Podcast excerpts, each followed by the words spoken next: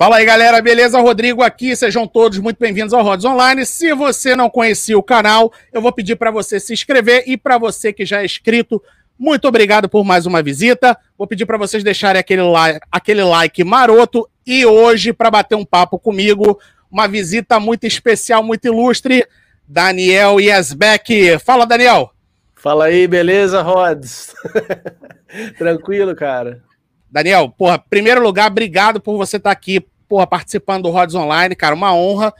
Falar pra galera que eu já conheço o Daniel. Quanto, quanto, quantos anos, Daniel? 20 anos, Daniel? 20, 20 anos. A gente se encontrou lá no, é. lá no show do Dr. Love.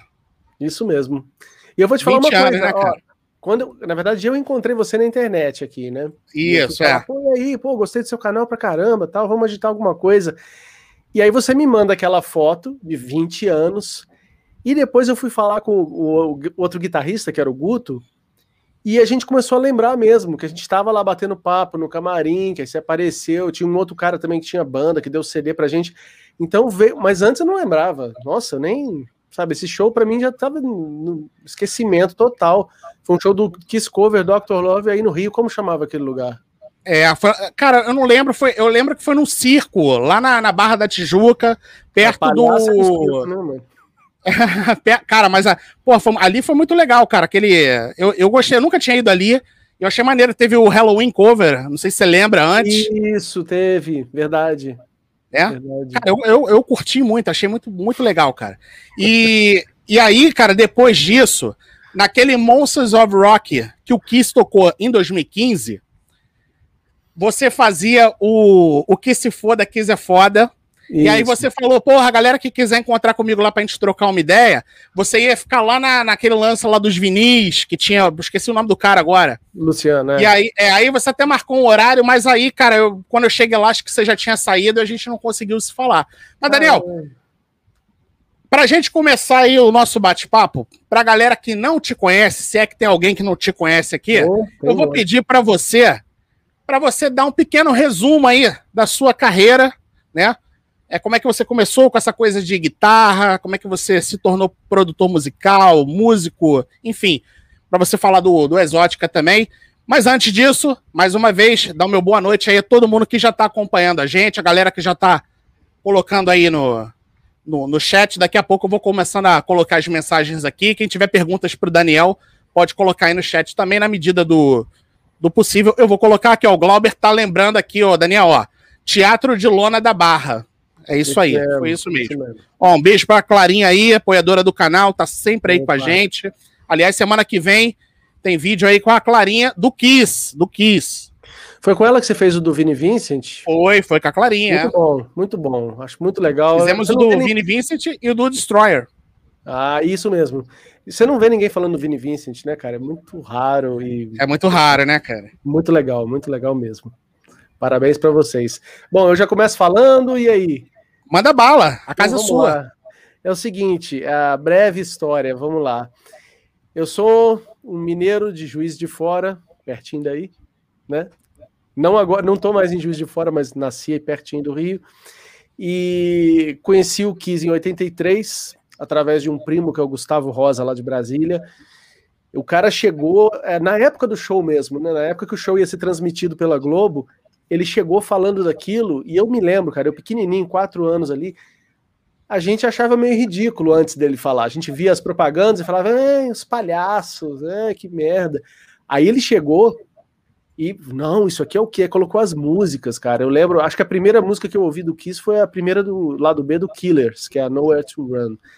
Acho que foi a primeira, a primeira lembrança que eu tenho do Kiss, né? É o Killers, com certeza foi esse disco. E aí tudo mudou. E aí a gente virou aqueles fanáticos. O meu presente de Natal daquele ano já era Kiss. Eu lembro quando saiu o Lick It Up, na verdade, um pouquinho antes. Eu já tive, eu contei até no, no meu podcast, não sei se você lembra. Aliás, aliás depois você conta, conta a história lá da, da sua irmã que te contou lá que. do, dos caras do, do Kiss no God Gave Rock and Roll to aquela história boa. Aliás, olha, olha, só, Daniel, vamos falar pra galera aí, que eu sei que tem maior galera aqui que é fã de Kiss também que tá assistindo a gente aí vai entrar mais uma galera. A gente vai falar muito de Kiss hoje, hein? Podem é. aguardar.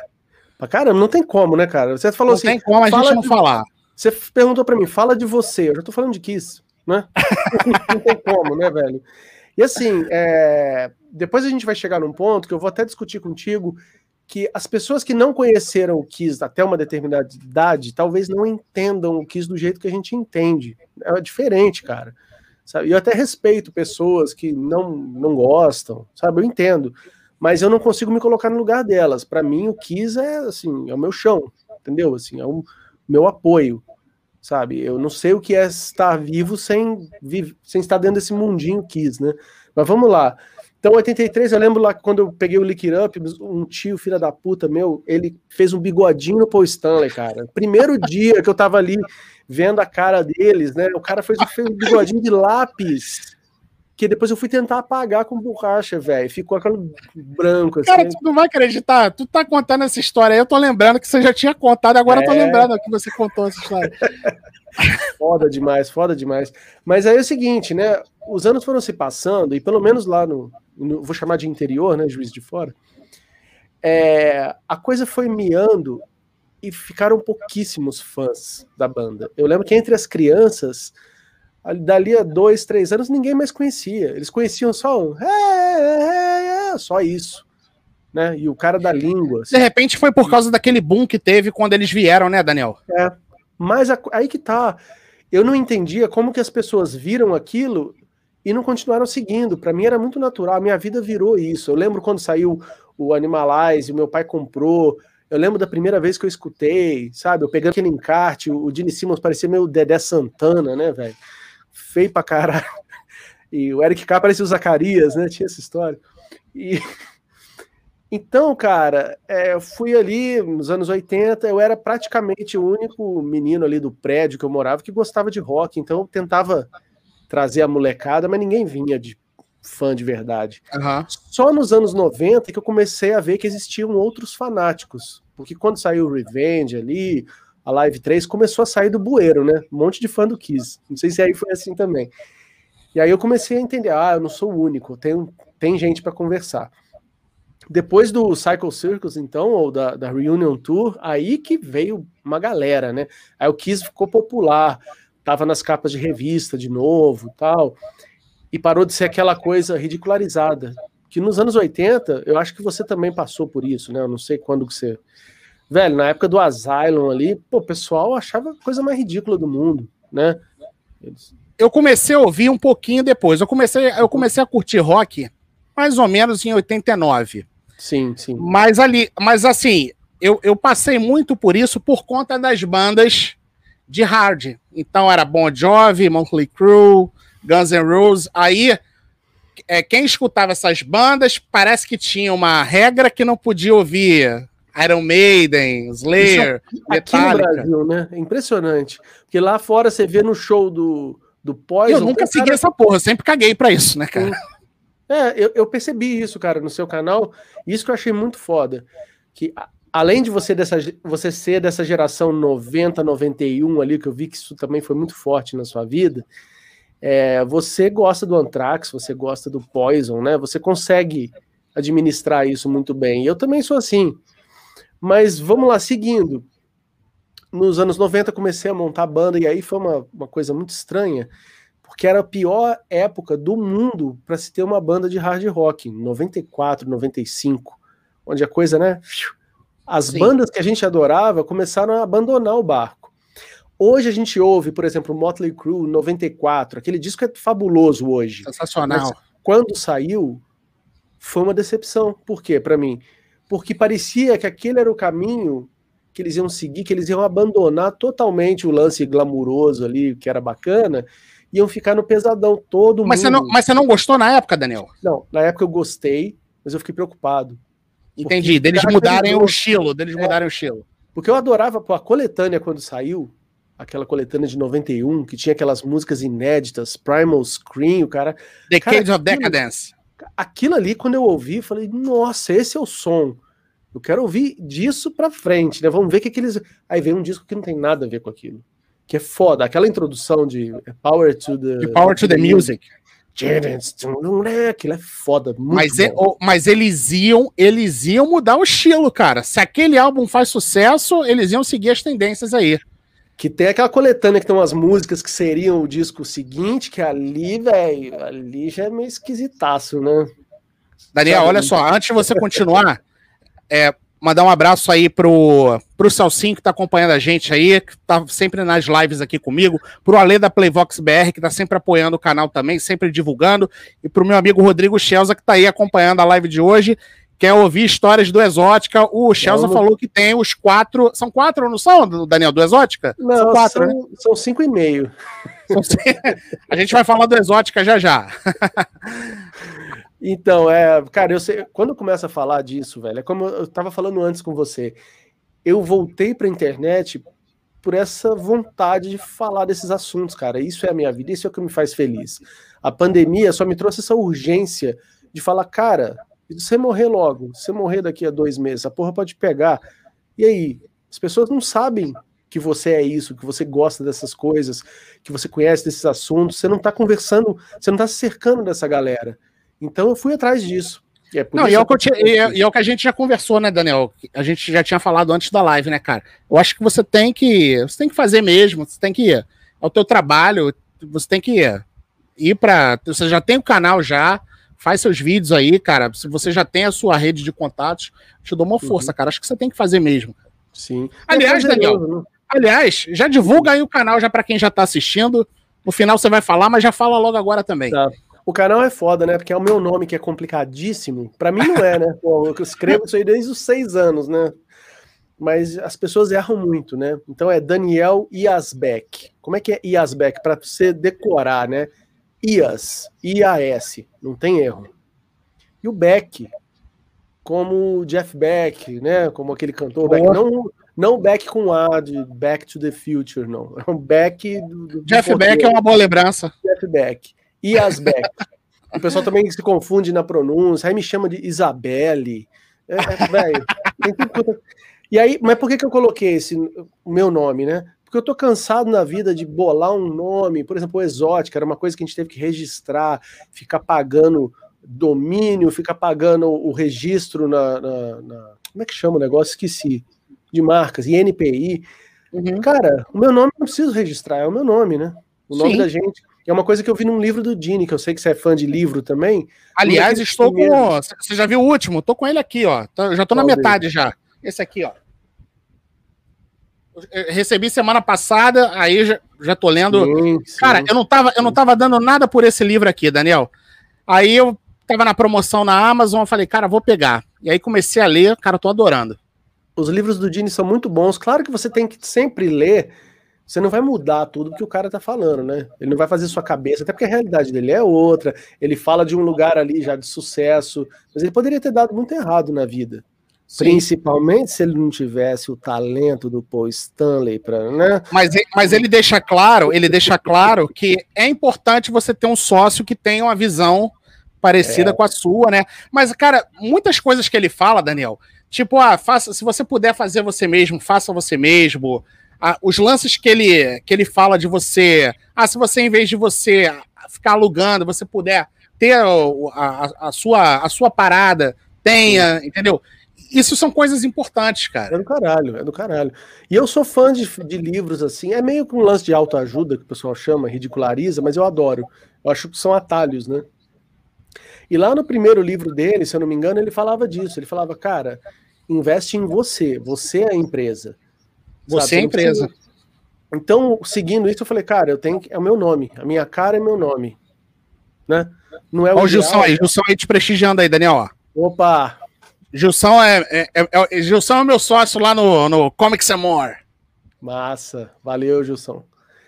Então, e mas estávamos falando ali de som e eu estava te explicando que quando eu montei as primeiras bandas, eu sentia que eu cheguei no final da festa. Sabe? Só tem. Mas, Daniel, como é que você começou a tocar guitarra? Foi, ah, foi... foi por causa do Kiss?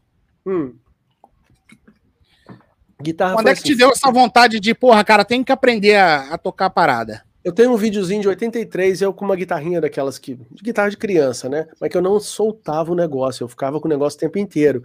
E o pessoal viu que era uma obsessão minha, então lá por uns 6, 7, meu pai comprou uma guitarrinha para mim, de brinquedo, mas que já ligava em amplificador, tinha cordas, captador, tudo, né? Todo o sistema ali. E eu comecei a tocar, mas o meu pai sabia uma música para me ensinar, que era o riff de Smoke on the Water errado. E eu fiquei tocando aquilo. E aí a corda da guitarra ia arrebentando e eu achava que a guitarra era assim, que quando arrebentava as cordas você jogava no lixo, entendeu? Aí você tinha que comprar outra. Cara, não tinha referência. Então eu lembro daquela guitarra com seis, com cinco, com quatro, três, duas, até que sobrou uma corda só. E quando acabou, eu parei de tocar, né? Foi isso. Mas vem cá, além do tiozão, além do tiozão lá que fazia o bigodinho no Paul Stanley, alguém da tua família tinha essa, tinha essa referência aí para você tinha, poder. Tinha. O meu pai tocava um violão, mas a minha mãe tocava, mas nada profissionalmente. Eles tocavam de, porque sim, né? Meu uhum. pai foi seminarista, então ele aprendeu a tocar órgão na igreja, aquelas coisas. Puta, isso é duplo sentido escroto, né? Meu pai aprendeu a tocar órgão na igreja, no seminário. Bom, aí eu tinha um tio também que era o metaleiro da família, o Luiz Henrique. E esse sim tocava guitarra com, com pegada de metaleiro mesmo. Ele ouvia só desgraceira, ele ouvia Venom, ele fazia medo na gente. Não sei se chegou a ouvir isso na sua vida, né? Mas Venom era uma banda desgraceira, assim, tinha um disco lá que era uma música inteira num lado, com as vozes de demônio, ele apagava a luz, sabe? E esse tio, ele vinha sempre tocando, então eu fui vendo como é que fazia, né? Quando eu comecei a tocar... Venom tem um disco que é, acho que é At War with Satan, é não tem? É, é esse. Porra, eu lembro que tinha um amigo meu que tinha essa porra, ele venerava aquela merda. É isso mesmo. e tem a música At War with Satan no, no primeiro lado ali, é uma música de 20 minutos e tal. Mas, cara, eu tanto de ficar observando meu tio fazer, quando eu peguei um violão depois, eu comecei a fazer sozinho. Primeira música que eu tirei sozinho foi War Machine, que é aquele riff de uma corda só, né? E eu fui tom, tom, tom, tom, tom, ia testando, tom, tom, tom, pam, até que saiu. E daí, cara, foi Guns N' Roses na época, 90, 91. Então você tocava... foi aprendendo sozinho, Daniel? Você é autodidata, então? Então, não podemos dizer muito isso, porque logo depois eu peguei aula. Logo depois Entendi. eu comecei a fazer, e eu acho, eu até recomendo isso muito para as pessoas que estão aprendendo. Tenha um pouquinho de aula, pelo menos, que aquilo ali vai te servir. Você aprende a teoria básica e depois fica o tempo que precisar para aplicar aquilo. Foi o que eu fiz. Eu descobri como é que montava acordes e tal, relação dos intervalos musicais, e fiquei uns anos sem estudar. Depois eu comecei a estudar mais a sério, é, e aí montar banda, como eu te falei, no, no, meio dos anos 90, só que era difícil, cara, porque o meu gosto musical estava totalmente é, ao avesso, assim, do que se fazia na época. Eu, eu, Ó, eu, você, eu vou ser esse tiozão aí do rock. Eu. é, acho que já viramos, cara. É. Nós somos os eu, já, eu já tô lá, 44, já, já sou o tiozão é, do rock. 42, eu tô na cola. E aí, cara, eu não sei se você passou por isso ou se você abraçou o grunge. Você gostava de grunge na época? Daniel, nunca foi muito minha praia, cara. Eu sempre fui fiel ao hard. Você toca algum instrumento? Cara, eu arranho um violão, mas é, eu, eu ia, eu ia você estava falando aí, eu estava pensando aqui. Eu acho que existem dois tipos de guitarrista. Hum. Eu acho que tem a pessoa que já tem o, o dom para parada, que são caras como você, que tu pega ali sozinho, você vai. É óbvio, você faz a aula para você entender o, o, que, que você está fazendo, para como você mesmo falou, para você estudar teoria e tal, tudo isso. E tem o cara que, porra, não, não tem a, a manha, mas o cara vai lá, faz uma aula tal, e o cara fica bom. Entendeu? Uhum. Eu acho que tem. Então, assim, cara, eu aprendi tudo na raça também, sozinho, comecei a tirar as músicas sozinho, mas nunca fiz aula, então não fui, não fui pra frente. Eu acho Entendi. que se eu tivesse parado, feito uma aula, talvez eu fosse um bom guitarrista, entendeu? Por isso que eu gosto de falar que eu toco guitarra. A, a aula, para mim, eu até acho isso interessante que você falou. Que vamos, vamos ser sinceros, né? Quando você pega um instrumento e você não, ainda não tenha ainda não tem aquela intimidade com ele, parece um campo minado. Parece que se você colocar o dedo no lugar errado, vai explodir uma bomba de dissonância ali, que vai ficar ridículo, todo mundo vai rir da sua cara. Ah, que bosta, né? Eu tinha um pouco disso. Eu olhava pra guitarra e falava, e aí, velho? Vai começar a música, o que, que eu posso tocar, o que, que eu não posso, né? Então, esse medo é que me motivou a entender. Eu falei, velho, eu preciso, quando começar a coisa, eu tenho que saber exatamente o que eu tô fazendo. Então, você me viu lá tocando Kiss Cover, eu, sab, eu sabia a teoria daquilo ali, entendeu? Tanto que eu não tocava de um jeito só, igual do disco, eu gostava de brincar um pouquinho, até para treinar enquanto eu estava tocando. Ah, fazer um Ré maior, fazer aqui, aqui ou aqui. Para o pessoal, nem, ele nem percebe que eu estou fazendo diferente, mas para mim eu estava estudando enquanto eu estava tocando. E me sentia muito seguro, né? Muito, para mim é, é o fundamental. Você ter segurança, aí você pode deslanchar na parte técnica, né? E, e fazer uma coisa com mais propriedade. Passa isso pra galera. Sim. Só que eu, te, eu perguntei um negócio do grunge, eu sei que eu falo pra caramba, você me corta aí, tá? Não, não, eu quero que você fale mesmo. Você tá aqui para isso, para falar. Então, o que eu ia falar do grunge é que assim, para quem tá começando a tocar guitarra, escutando, tava descobrindo Aerosmith, tava descobrindo Poison, né, Skid Row, Guns N' Roses, que, velho, todos têm guitarristas ótimos. Inclusive falam muito mal do Poison, né, do Cici. Cici Deville é, é, é, monstro, mestre. Cara, eu não sei porque que ridicularizam tanto esse cara. De boa. O cara é foda. Cici Deville o cara é muito é bom, velho. Ele faz tudo que tem que fazer e o pessoal fala como se ele fosse, né, um, um ridículo. Bom, será que não é por causa do, do visual não que a galera já pega no pé? Pode ser aquela voz dele, né? É. Não, e ele até hoje ele tem aquele visual meio, meio doido, né, cara? O cabelo, ele fica passando a mão no cabelo. Pode ser isso, cara. Pode ser. Aliás, Daniel, é. aliás, se, se tudo tiver, a, a, se os ventos soprarem a favor, ano que vem eu vou assistir o Poison lá nos Estados Unidos, cara. Ah, aí sim, hein? aí sim. Quero ir na turnê do, do Motley Crue, do, do Poison e do Def Leppard. Você deve ter visto o Poison em 94, né? Assisti. Assisti. Eu vi também. Foi um pouco decepcionante porque não tinha um guitarrista, né? A gente tava esperando o Kotzen, né, cara? É. E aí me aparece o Blues Saraceno, né, cara? Que tudo bem, fez ali o que tinha que fazer, mas. É, fez era... o que tinha que fazer, mas, cara, já foi um balde de água fria, porque eu tava esperando o Kotson. Quando me entra aquele maluco, porra, a sensação que eu tive foi: que porra é essa, cara? Quem é esse convenhamos, cara? Convenhamos, convenhamos, né? Pode ser um pouco. É, um pouco babaca isso que eu vou falar, mas é uma coisa que rola. O visual que a gente estava esperando do Poison, que interfere na música, senão eles não trabalhariam o visual, vamos ser sinceros. Eu estava esperando uma coisa mais espalhafatosa, uma coisa de 90, e aí chega com esse cara, com aquele visual já com o pezinho no grunge, naquilo tudo que eu detestava. Não que eu, que eu deteste hoje, tá? Hoje eu escuto o grunge com outra visão, com outra audição, né? Eu acho uma graça naquilo que eu não achava na época, tá? Uhum. Muita coisa boa, muita coisa boa. Mas na época eu ficava vendo para onde o mundo estava indo, me abandonando, né? Porque eu estava querendo tocar guitarra como esses caras. E eu via Pearl Jam, na boa, o pessoal fala, ó, oh, o guitarrista do Pearl Jam. Não, velho. Guitarrista do Pearl Jam é paia perto dos hard rock. Guitarrista do Soundgarden né, é paia perto dos hard rock, na minha opinião. Polêmica, mas é. Entendeu? Do Nirvana, nem se fala. Apesar das músicas do Nirvana serem ótimas e o cara é um puta compositor, ele como guitarrista, né, não tinha solos, não tinha essa coisa que a gente tava esperando, que a gente tava acostumado. Caralho, cara, eu acho Nirvana execrável. Imaginei, por isso que eu falei com isso cuidado. É, isso é polêmico pra caralho, porque eu sei que tem a porrada de gente que venera. Mas Sim. assim como tem gente também que acha o Kiss execrável, é igual você falou lá no início, né? Tem gente que acha que eles são os palhaços. Tudo bem, meu irmão, é a opinião do cara? Beleza, é, respeita a minha opinião. Eu acho claro, execrável. Óbvio, óbvio. É? E, cara, isso é tão particular e tem, tem a ver com tanta coisa que não, não, não é exata, né? Não é uma ciência exata. Tal coisa é boa e todo mundo tem que gostar. Tem a ver com o momento que você conheceu, tem a ver com o momento que você estava passando, né? Experiências de vida, personalidade e tal. Mas para mim era isso. Eu via aquele monte de grunge, Smashing Pumpkins. Você ligava a MTV, só tinha coisa nesse sentido. Os Titãs, que era uma banda que eu gostava muito, eu era muito fã Caralho, Smashing, Smashing Pumpkins é outra banda execrável. Então, para quem tava descobrindo Pô, eu em 93 eu descobri um monte e pior de que era, E pior que tocava essa porra direto, né, Daniel? Era Sim. Smash Pumpkins, Nirvana, Pearl Jam. Algumas né? coisas eu gosto, cara. Eu gosto de Soundgarden, eu gosto de Alice in Chains, pra caralho.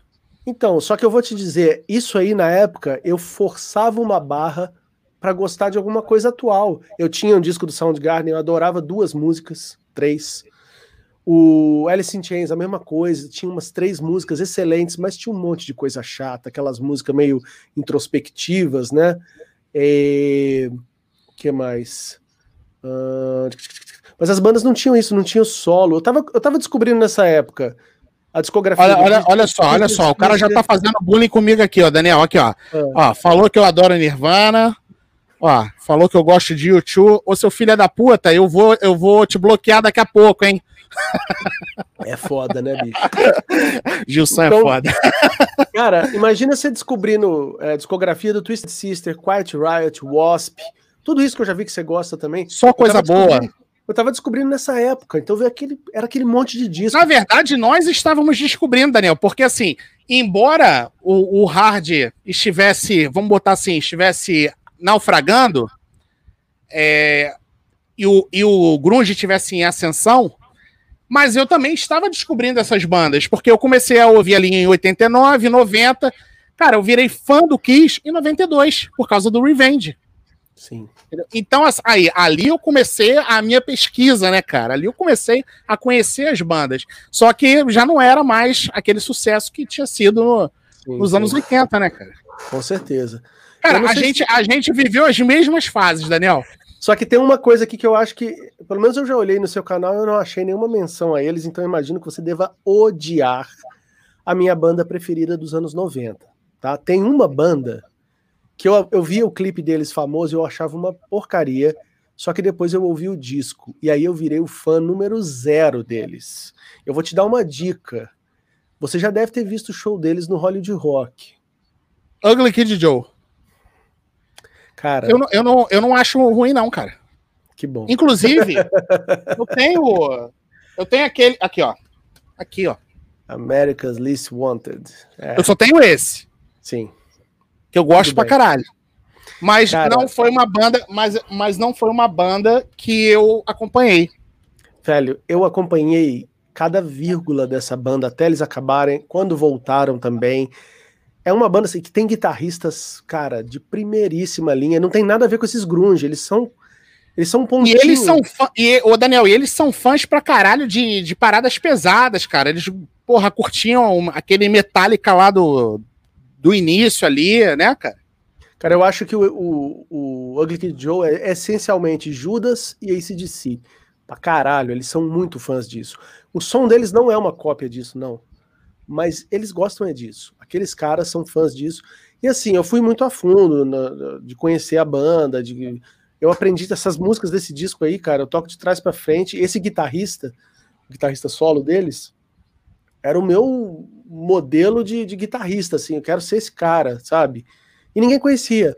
Uhum. E, e, sem contar que as bandas de heavy metal, mesmo nos anos 90, elas foram, né, velho? Foram Sim. mudando, algumas tentaram fazer um grunge, Algumas foram, pô, o Iron Maiden, saiu o Bruce, entrou o Blaze, aí veio aqueles discos esquisitos que eu não sei se você gosta. E, cara, então assim, nessa, nesse momento eu lá montando minha primeira banda, então a gente tocava o que a gente gostava, que era um o farofa, só que mais rápido, acabava, era um speed, speed farofa. e, velho, em Juiz de Fora, ninguém tava nem aí para isso. A banda era boa, a gente tocava bem, a gente ensaiava muito, mas não deu em nada. E aí, quando eu vim para São Paulo, em 99, aí deu a, eu dei a sorte de vir junto com essa onda nova do Kiss. 99, Cycle Circus ali, Kiss vindo no Brasil. Impressionante como a banda vir para o Brasil acendia a chama em todo mundo, né? Era isso que fazia é, a banda ganhar fãs. Você foi época. naquele show de 94, Daniel? Fui. Deixa eu, deixa eu, contar uma coisinha do show de 94. Você estava lá também? Não, esse show eu não fui porque eu tava com 17 anos naquela época, mas assim, cara, aí tinha, tinha a questão da viagem, né? Aí eu tinha que fazer uma excursão tal, aí a negociação com os meus pais seria complicada, aí eu nem, nem me esforcei para ir, não. Deve te doer isso, hein, cara? É. Vou nem falar. Me dói, cara, me, olha só, me dói mais, me dói é. mais não ter ido nesse show de 94, que quando eu assisti na MTV, eu vibrei, e depois quando eu consegui a minha cópia que saiu no Solid, que eu assisti 500 mil vezes, me dói mais não ter assistido ao vivo esse show de 94 do que em 99. Porque em 99, assim, já era uma época que eu eu tava trabalhando, eu lembro que o show foi no meio da semana, então não dava mesmo pra eu ir e tal, e eu ainda fiquei sossegado, entendeu? Mas esse de 94 foi, porra, cara, queria ter ido, sabe? Não rolou. Cara, 94 foi assim, meu pai morava em São Paulo. Meu pai separado da minha mãe, ele morava aqui, né? Nesse prédio que eu tô, inclusive, no outro apartamento. E eu falei, porra, só preciso ir visitar meu pai, eu vou no show do Kiss de Lambuja. Ele me levou, eu tinha 15 anos. Cara, eu lembro que eu fiquei, assim, louco, né? Eu preciso estar na frente. Eu não posso ver um show do Kiss lá de trás. Com 15 anos, velho. Eu preciso ir pra grade. Só que é difícil, né? Um show desse porte, porra, tinha Slayer antes, tinha. Puta que pariu. É, ter que passar o dia inteiro. Cara, e eu, na, na época, eu detestava o Slayer. Vou te falar isso. Hoje eu gosto pra caramba, eu acho uma puta banda. Na época eu não gostava. Das bandas pesadas, eu tinha uma birra danada, sabe, com Slayer. Achava aquilo barulheira, sem sentido. E eu achava que na ordem do festival ia ser Slayer, Black Sabbath e Kiss. Pela ordem de senioridade ali, né? De... Tudo bem que o Black Sabbath tinha até que fechar o, o festival, né? É. Mas estava sem o Oz, era o Tony Martin e tal. E eu tava contando com isso. Eu pensei, quando acabar o show do Slayer, eu vou começar a ir lá para frente. Durante o show do Sabá, eu vou lá para frente. Só que quando eu vi que trocou, velho, que o Black Sabbath era antes, eu me desesperei. Não, mas já, já tava anunciado assim, né? Mas eu não já... entendi. Para mim não fazia sentido. Que é, isso? É. Como assim? E... Mas ali, cara, foi único exclusivamente por causa do Tony Martin. Porque se fosse é. o Dio ou, ou o Ozzy, era o Black Sabbath fechando, não tinha conversa. Até porque na bateria tava o Bill Ward, né? Então ia ser. É! Formação original, quase, ou do. Se é o Di... Cara, se é o Dio ou o Ozzy. Ia ser foda. Aí o que, que aconteceu? Eu tô explicando isso por quê? Porque durante o show do Slayer, que é o show onde a porrada comia solta, eu tive que ir andando para chegar lá no. Eu desesperado, velho. Desesperado. Falei, eu preciso chegar preciso chegar levando porrada pra caralho, cair no chão. Tá. Aí eu cheguei lá na frente, tipo, tinha umas cinco pessoas na minha frente, e eu juro pra você, o Kerry King do Slayer, eu achava os caras do Slayer muito cuzão, assim, aquele jeitão, mitidão, serião, né? Eu achava eles muito paia na época. Então eu lembro que eles no final do show pegavam um saquinho de palheta e jogavam pra galera. Que eu também achei escroto. Eu falei, porra, quero palheta que o cara tocou, né? Não, o cara vai tirar do Você sabe quem fazia? Você sabe quem faz? Você sabe quem fazia isso? Que fez isso aqui, é, é. aqui no Rio? O Pantera. Também saquinho de palheta pra galera. Pô, ele pegou um copo. Manja esses copos aí do, do McDonald's gigantes assim, cheio de palheta. Ele fez assim, ó. É, baqueta também, rodo, pele de bateria. É, é, bacana, né? O cara pelo menos tá se preocupando ali de jogar, sei lá qual é o, o lance deles. Mas eu lembro que de, de, raiva que eu tava, cara, eu fiquei adolescente lá de 15 anos, braço cruzado, as palhetas caíram em cima de mim, eu não peguei nenhuma, velho. Os isso, caras se batendo, cara. cabeludo, eu. Toma essa palheta. e seu pai tava de... junto, Daniel? O meu pai, eu não sei se ele foi pra frente junto ou se ele ficou meio. É que devia estar tá cagando de medo, né? Do moleque de 15 anos, cabeludinho lá. Mas, velho, o que eu queria falar do show do Kiss é que é o seguinte: eu juro, juro, juro, juro. Quem quiser acreditar, acredite. Paul Stanley me viu duas vezes, cara. como é que é, Daniel? Teve o eye contact. Igual o lance do livro, igual, igual o lance do livro lá. Caralho, eu ri pra caralho quando tu o contou livro, aquilo, Daniel. Eu chorei foda. de rir quando tu contou aquilo. Depois tu vai contar pra galera. Tá bom. Cara, o que rolou é que eu tava ali, eu lembro que tava rolando Making Love, a música. E a galera que tava ali não conhecia, velho. A galera que tava ali, mesmo na frente, tava assim. Sério, assim, cara? É, Making Love, eu lembro direitinho. Era essa música, você pode ver no show. E eu comecei a pular, eu tava louco, né? Caralho, Aliás, aquele set, foi, aquele set foi fodão, né, Porra, né, cara? Demais, demais. E eu ali curtindo pra caralho, e o Paul Stanley, uma hora, ele deu uma pontada assim que, velho, eu olhei, não tinha ninguém pulando, só tinha eu. Sou eu, então, sou eu. Acho que foi. E a outra, que estavam é, tocando Watching You. Aí tem aquela parte que tem o. E entra o outro. A segunda guitarra. Só que isso é só no meio da música. Quando isso acontece a primeira vez, não tem a segunda dobrinha de guitarra. E eu fiz assim pro Paul Stanley pra ele entrar. Tipo, eu. Aí ele virou. Entra agora, assim, miserável. E ele fez assim, ó.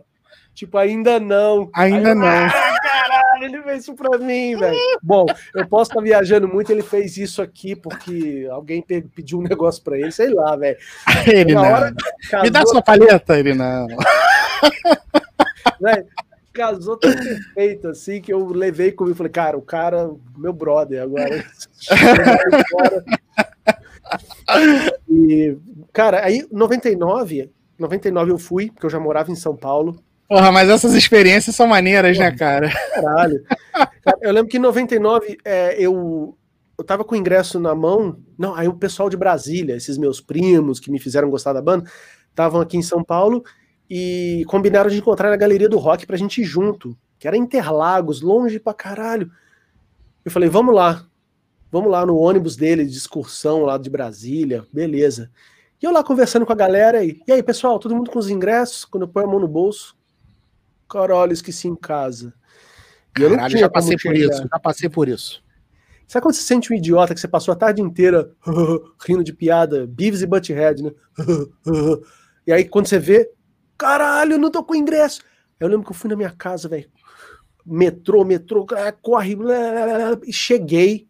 Eu tive que ir de alguma outra forma lá pro lugar e a fila tava quilométrica e eu fiz a coisa mais errada do mundo que eu nunca tinha feito e nunca fiz mas só, eu só fiz porque era o Kiss e eu falei, cara, eu não posso perder o show do Kiss. Furou a fila. Furei de um jeito mais escroto possível. Aquele assim, furou na, na raiz, assim, na entradinha mesmo. Eu fui entrar. Acho não sei se foi meu primo que falou, fez assim para mim e eu. Pá! Cara, mas porra, é foda, né, cara? Fiquei de consciência pesada pra caramba, porque eu fiquei olhando aquela fila lá na casa do caralho. Mas você já tava com os caras, na verdade, né? Você tava com os caras, né? É, mas é escroto, né, cara? Eu cheguei é, mas, lá no final, cara, mas. Irmão, é perdoável, é perdoável. Cara, eu já, você, você contou aí, cara, eu já esqueci o ingresso do Rock in Rio, tu acredita? E aí? Você já, você já veio no Rock in Rio aqui? Você já veio, né? Nunca tive, Não. tive medo de, de tanto, é tão grandioso. Agora, Daniel, de, de 2011 para cá, tem os ônibus que partem de vários locais da cidade. Então você vai ali naquele ponto, você pega o ônibus e ele te deixa lá na. Lá, ali na, na, na rodoviária, digamos assim, da cidade do rock, né? Que aí você já tá, sei lá, 500 metros, 400 metros.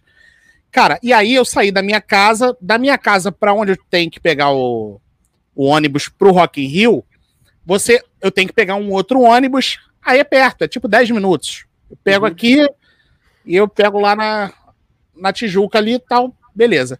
Cara, aí quando eu cheguei, aí eu fui, saí daqui, peguei o ônibus, fui pra lá, peguei o ônibus do Rock in Rio, já tava sentado, que eu boto a mão na carteira, cadê o ingresso, cara? Nossa senhora. Puta que o pariu, esqueci de botar na carteira.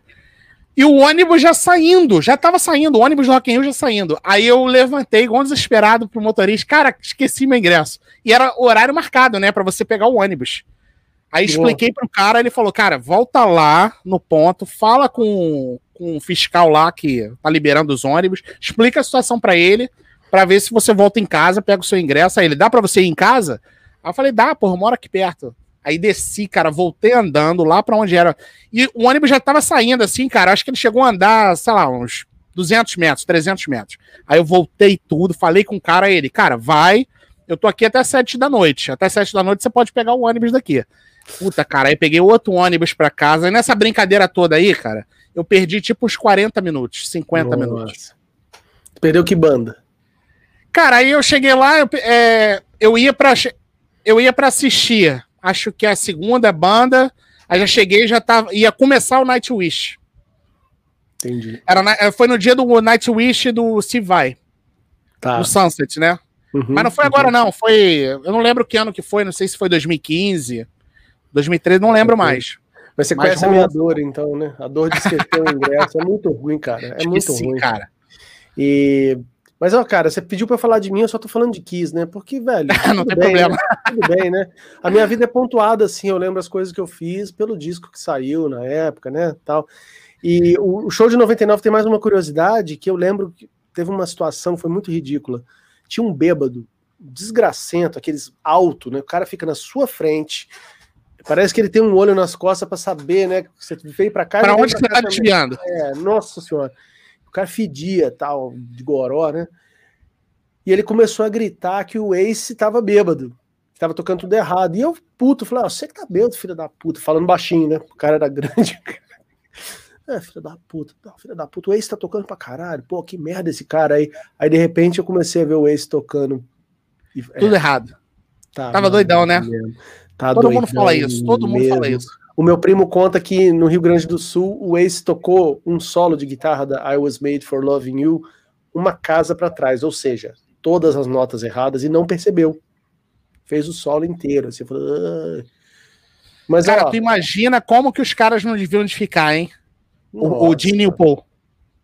Quer dizer, imagina por causa dos livros, né? Esses livros que a gente gosta de ler aí, eles contam, o Paul Stanley conta. Se bem que o Paul Stanley, cara, tem muito a falar do Paul Stanley desde que eu parei com o podcast, viu? Que eu parei com ele em 2014. Que, aliás, uma coisa, vamos falar, né? Eu tive vamos um podcast falar. chamado Que Se Foda, Que Zé Foda entre 2013 e 2014, onde a gente pegava discografia e né? Fazia programas longos falando. Mas você não chegou a fazer em 2015, Daniel? Cheguei a tentar, porque o que, que aconteceu? É, eu, eu, lembro que você fez em 2015, que foi o lance lá que você chamou a galera para ir lá no.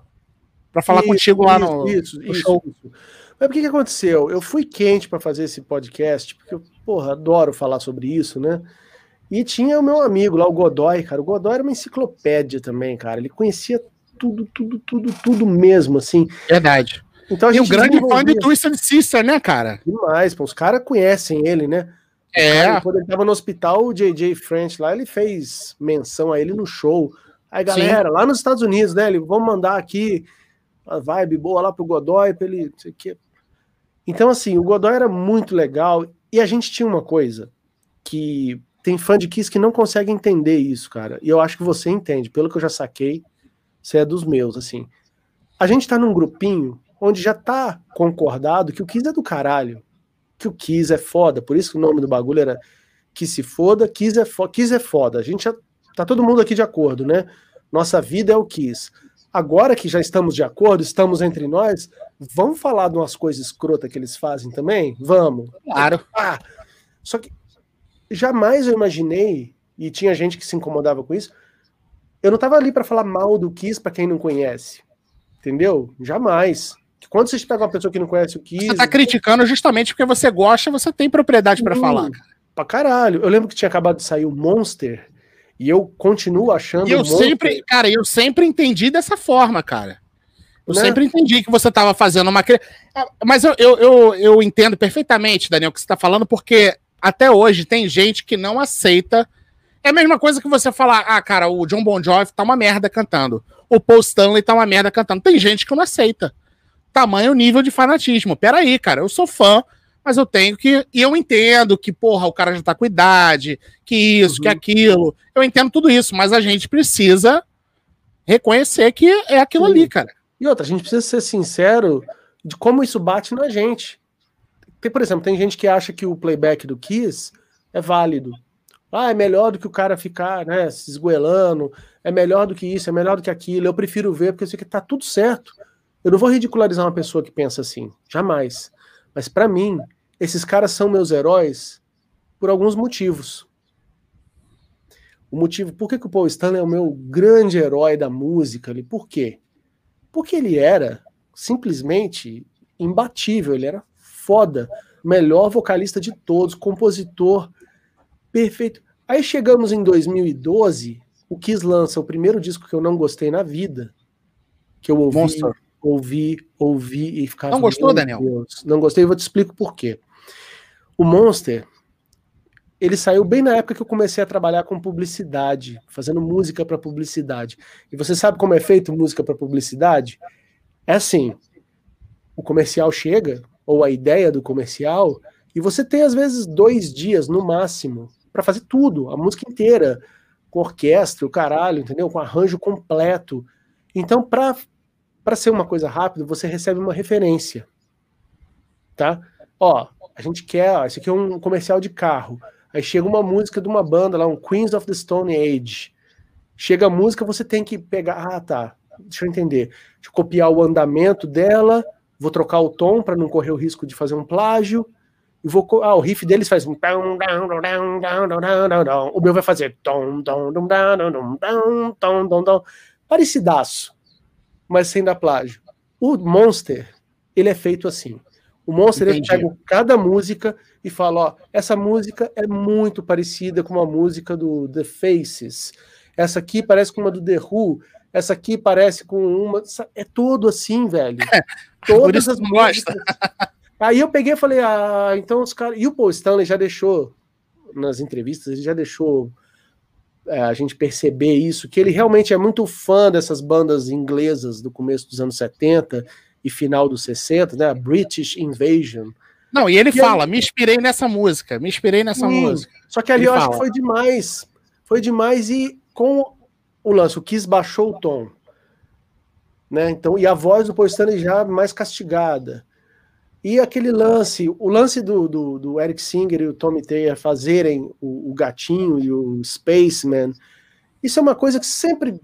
Eu não, eu não, eu não acho ridículo, não, é, não condeno, mas também não é a coisa mais legal do mundo. Eu acho que quem é fãzaço do Kiss preferia ver um, outros personagens, né? Eu, eu, eu, eu, eu iria preferir ver outros personagens, mas eu entendo que Sim. foi uma jogada de marketing. Então, só que tudo caras. isso que a gente entende, a gente não é obrigado a gostar. Sim. Porque o Kiss, eles falam isso, eles fazem essa parada para as massas, não pra gente, não é pro super fã. Então eu também, como super fã, posso Mesma falar, coisa, eu acho que eles não deveriam tolir o Tommy e o Eric para tocar Cara, igual, ó, emula o Ace, emula o Peter. Eu, eu também não concordo com isso. O Tommy, quem conhece o Black and Blue, velho, ele é um cara de personalidade, ele é um cara que fazia, ele era o compositor da banda, velho. O Tommy é muito, muito, muito fodido. Eu adoro. O Tommy, ele respondia e-mail, cara, em 98, quando eu peguei minha primeira internet. Eu lembro que você falou desse lance do e-mail. Ele respondia, eu fazia um monte de perguntas, aí ele pegava cada uma e respondia sim, não, talvez. Sim, não, talvez. Mas respondia, sabe? Eu ficava Ô, Daniel, assim, e ele faz um, e ele faz um lance no Cruzeiro que eu achei sensacional, que ele toca só os solos das músicas pra galera adivinhar. Legal. E ele é foda demais. Ele é foda demais. Mas, e ele é fã. Ele é fã do Kiss. Sempre foi. Né? Ele tinha e aí é legal, cara, que ele fazia os solos do Bruce Kulick, cara. Fazendo solo de coisas do Animalize, do Hot in the Shade. Eu, se fosse num. Eu nunca fui no meet and greet do, do Kiss. Mas se eu fosse, eu ia ficar assim com ele também. Caralho, é o Tommy, sabe? Ele é muito e ele, e ele trata. E o Eric Singer não, mas ele trata os fãs benzão. Benzão. O Eric Singer, por tantas histórias que eu já ouvi, eu peguei um, sabe? Um tanta ranço. gente, é, tanta gente já me falou, né? Eu também tô tomando as dores dos outros, mas poxa, tem muitas histórias de que ele, ele é não tirou onda, não tirou onda comigo não, mas não é, não é muito simpático não. E, e eu vou falar uma coisa que, cara, de novo, a opinião de uma pessoa, o que, que significa minha opinião no mundo, né? Porra nenhuma. Mas nós estamos conversando e eu não vou fingir, né, que, porra, eu gosto do cara só para ficar.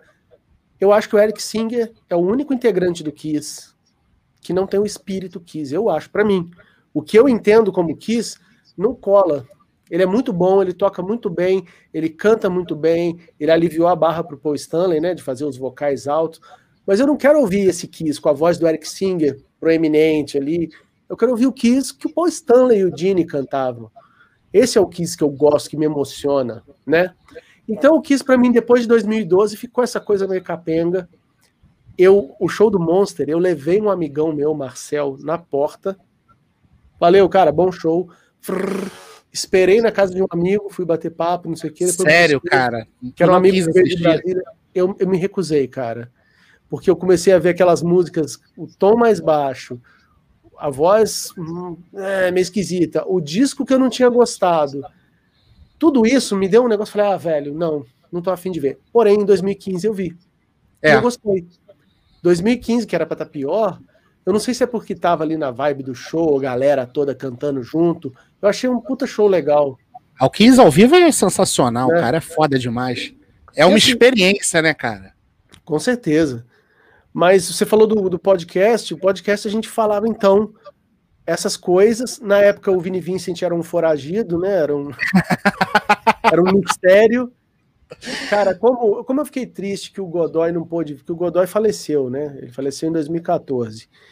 Porra, ele, ele ia adorar ter visto essa volta do Vini Vincent. Cara, a gente ia ter feito cada programa Ia mesmo. Foi, né? Foi um negócio cabuloso, né? A volta do Vinícius. Não, e ele parecendo a. Ele parecendo ah, a. A Roberta Miranda. Velho, é surreal, cara. É, cara. É, dá para fazer Bizarro. um filme. Dá para fazer um filme disso, muito bom, né? E a, a, a, coisa enrolada dele, marca show, desmarca, falou que ia devolver dinheiro dos caras que ele deu o calote lá em 96. Deve, devolveu porra nenhuma, ele ainda extorquiu um monte de gente. Cara, esse cara é muito cabuloso. E era mó mentiroso, né, Daniel? Tinha as guitarras lá que ele comprava e vendia como se ele tivesse usado. Mais uma coisa que vocês falaram muito bem do All Systems Go. O Vini Vincent, cara, onde ele põe a mão, se tem alguém junto, é bom falar isso. Se tem um produtor ou um Paul Stanley, um Gene Simmons junto com ele, velho, ninguém segura esse cara. Ele é talento bruto, né, cara? As composições dele. Você botou Não pode deixar ele cara. sozinho, né? Deixou sozinho e faz merda, é igual criança. Na boa. Quem acompanhou e viu o lançamento do Hot in the Shade, que você tinha que fazer uma força danada para gostar. Tinha um monte de música ruim no disco, você, ah, legal, hein? Legal. Quando chegou o Revenge, aquela Unholy logo de cara, e você lia os créditos, Vini Vincent. Assim, Vini Vincent. Esse, Tem três cara, músicas, né? Três músicas dele, né? Uh, I Just Wanna, Unholy e qual é a Heart, of Chrome. É. Que na verdade eu nunca entendi que, como que Heart of Chrome e, e Tough Love tem o mesmo riff quase, né? E a outra. Falei, porra. Confunde, né, cara? Eu acho que, eu acho que eles fizeram a Heart of Crown primeiro e depois os caras, vamos, vamos. Mas a minha preferida do disco, se você for ver lá no Que Se Foda, eu já falava, é Tough Love. Melhor música, velho. Como eu gostava daquilo. E gosto, né? Mas, cara, estávamos falando, acho que. Mas e aí, vem cá, aí, aí, você, aí você foi para São Paulo, né, 99. E aí, como é que começou o lance de banda e tal? Como é que hum. foi? Eu cheguei para fazer faculdade de música. Chega na faculdade de música, ninguém gostava de rock, muito menos de Kiss. Aí eu, porra, velho. Cheguei aí já, dá aquela, aí já é aquela é. decepção, né? Teve um cara, eu contei isso até ontem num programa que eu, que eu participei. Teve um carinha que chegou com uma pilha de CDs dessa altura, botou na mesa do professor assim, falou: Ô Daniel, chega aqui. Aí tinha aqueles CDs de coletânea da revista Bis, é, Red Hot Chili Peppers, uh, só coisa assim, bem mainstream, YouTube, nessas coisas mais rasas. Assim. Só essas bandas execráveis. Aí, e ele falando, ó, você que gosta de rock, vê se te interessa aqui. Eu falei, como assim? Você tá dando, vendendo? Não, eu tô trocando. E você quer trocar por quê? Qualquer um do Caetano ou qualquer um de jazz. Puta que o pariu. Eu falei, é isso, é, é, essa é a galera que vai estudar comigo, né? Fudeu. Aí, beleza. Eu descobri a galeria do rock, né? Eu já conhecia a galeria, mas eu falei, eu preciso ir para lá, preciso conhecer gente lá. E lá eu conheci um cara chamado Guto Mansorrecht, que era um cara que fazia, tinha voz igual do Paul Stanley. Gente verdade, verdade. Manjava muito de som, a gente ficava trocando altas ideias. Eu descobri as lojas especializadas em Kiss, que tinha Animal Records, mas em cima tinha a loja do Renato, que era Rock Invasion que, cara, era um paraíso para quem era fã de Kiss. Eu ficava ali horas conversando com aquela galera e vivendo aquilo ali. Comecei a ter amigos fãs de Kiss. Fui assistir o Kiss Cover Dr. Love, desse Guto. Lembro que assisti o show e fui com os amigos da faculdade, né? Assisti o show e falei, nossa, que bosta essa banda. Mas, que bosta no sentido. O baixista era ruim, o baterista era meio ruim. Você não tinha banda ainda, Daniel? Não, tava sem banda. Uhum. O, Guto, o, Guto, cantava muito bem, muito parecido com o Paul Stanley, mas não tocava guitarra direito na época. Tocava meio desleixado. E o cara que fazia o Ace era muito bom, que é o Tunico, que hoje toca na Killers, se eu não me engano. Ele era muito bom, dava para ver que, porra, esse cara. Só que o Marcelo, que era o baixista, apesar dele não tocar bem, não cantar bem, não, não tinha nada a ver com o Dini, eu senti, falei, cara, esse é o cara da banda porque ele tinha sirene, ele cuspia fogo, tinha cenário de palco, pano de fundo, as roupas iguaizinhas, eu fiquei muito impressionado. Então, por um lado, eu achei uma bosta nesse sentido de que, velho, tá cheio de erro, os caras tocando a música errada. Tecnicamente não, não é. era essas coisas, as mas... letras, as letras, nossa, cara, as pronúncia ruim, letras. Embromation, embromation. Mas tinha essa coisa que eu falei, velho, esses caras. Cara, mas quando eu vi vocês tocando, eu achei o Guto tocando legal, cara. Não, o Guto não é que ele tocava mal. Tô falando que ele não era. Ele não era o cara que tirou as partes do Paul Stanley direitinho naquela época. Depois ele ficou muito melhor. Ele passou Entendi. a dar mais atenção. Hoje ele é um puta guitarrista, ele posta uns vídeos dele tocando uns trash e tal. O cara toca mesmo.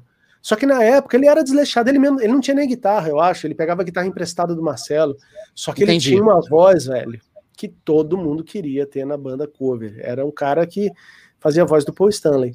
E super gente boa, né? Eu adorava ele, adoro. O cara, muito gente boa. Inclusive, se ele estiver assistindo, ou se ele assistir depois, abração pro Guto. Mas aí, é, passou um tempo, eu, eu vi o Marcelo, que era o dono da banda, né? O Marcelo Rossi, na galeria do rock. Ele tinha um cabelinho também de cuia, assim, né? Ele usava peruca no Kiss Cover, ele tinha um cabelinho, tigelinha, e me lembrou tipo um Zacarias também, né? Tipo, com a roupa de tigre, assim. E eu lembro dele chegou na loja, lá na Animal Records, e ele meio tirando uma onda, assim, né? É, porque não sei o que, não sei o que, fulano é folgado, eu vou cuspir fogo na cara dele, para querer dizer que ele era do, o Gene do Kiss Cover, né? E eu ouvindo aquilo, falei, que babaca. Mas, se liga, se liga.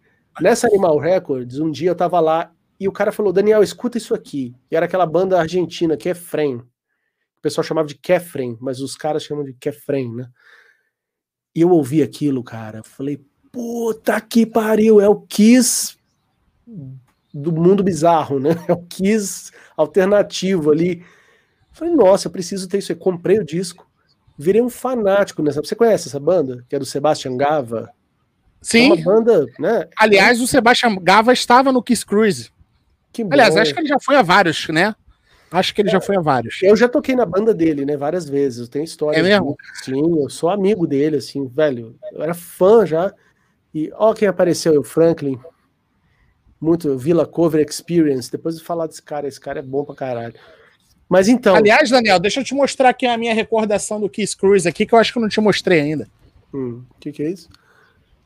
Ah, malandro, autografadaço por todos. Aí sim, hein? Muito bom, muito bom. Fudido, fudido. Depois, depois era bom você contar. Você já contou essas experiências todas no canal? Já, mas a gente pode relembrar aí, porra. Tem muito papo aí, porra.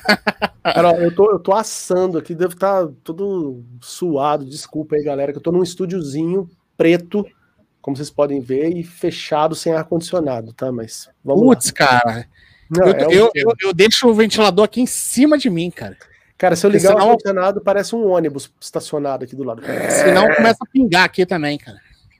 Bom, mas o que eu queria falar dessa banda argentina é que foi por causa deles, de eu ter virado esse fanático por essa banda, que era uma alternativa para o Kiss que ia acabar. O Kiss ia acabar em 2001, lembra, né? Aí, ó, Gostou da sua imitação aí do, do Marcelo, Marcelo Rossi. Eu imitei, nem percebi. Cara, é... o lance é que, como o Kiss ia acabar, o Kefren era uma alternativa. Caramba, o Kiss vai continuar com esses caras. Eu preciso fazer isso também. Eu vou ter uma banda para continuar o legado do Kiss. Eu vou fazer alguma coisa nesse estilo. Eu tinha isso em mente. Aí um dia essa banda vem tocar em São Paulo. Kefren em São Paulo. E eu era um cara que eu não tinha uma galera que eu saía junto, eu era muito caseiro, ficava ali ouvindo CD em casa, tocando, né? E eu nunca saía sozinho. Eu sempre achei uma desgraça sair sozinho à noite, sabe?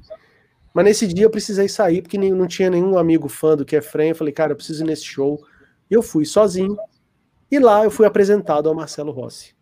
E aí nasceu o Exótica, dia 8 de dezembro de 2000. Que aí eu encontrei e falei, putz, é o cara do Kiss Cover. É o Zacarias lá. Então... Mas quando você viu, quando você viu, é, porque você já tinha lembrança dele na loja, quando você viu de novo, qual, qual foi a tua, qual foi, foi a tua um reação, cara, Daniel? Foi um cara que me apresentou. Foi um cara que era lá da galeria, era um cara que perambulava por lá, o Roberto.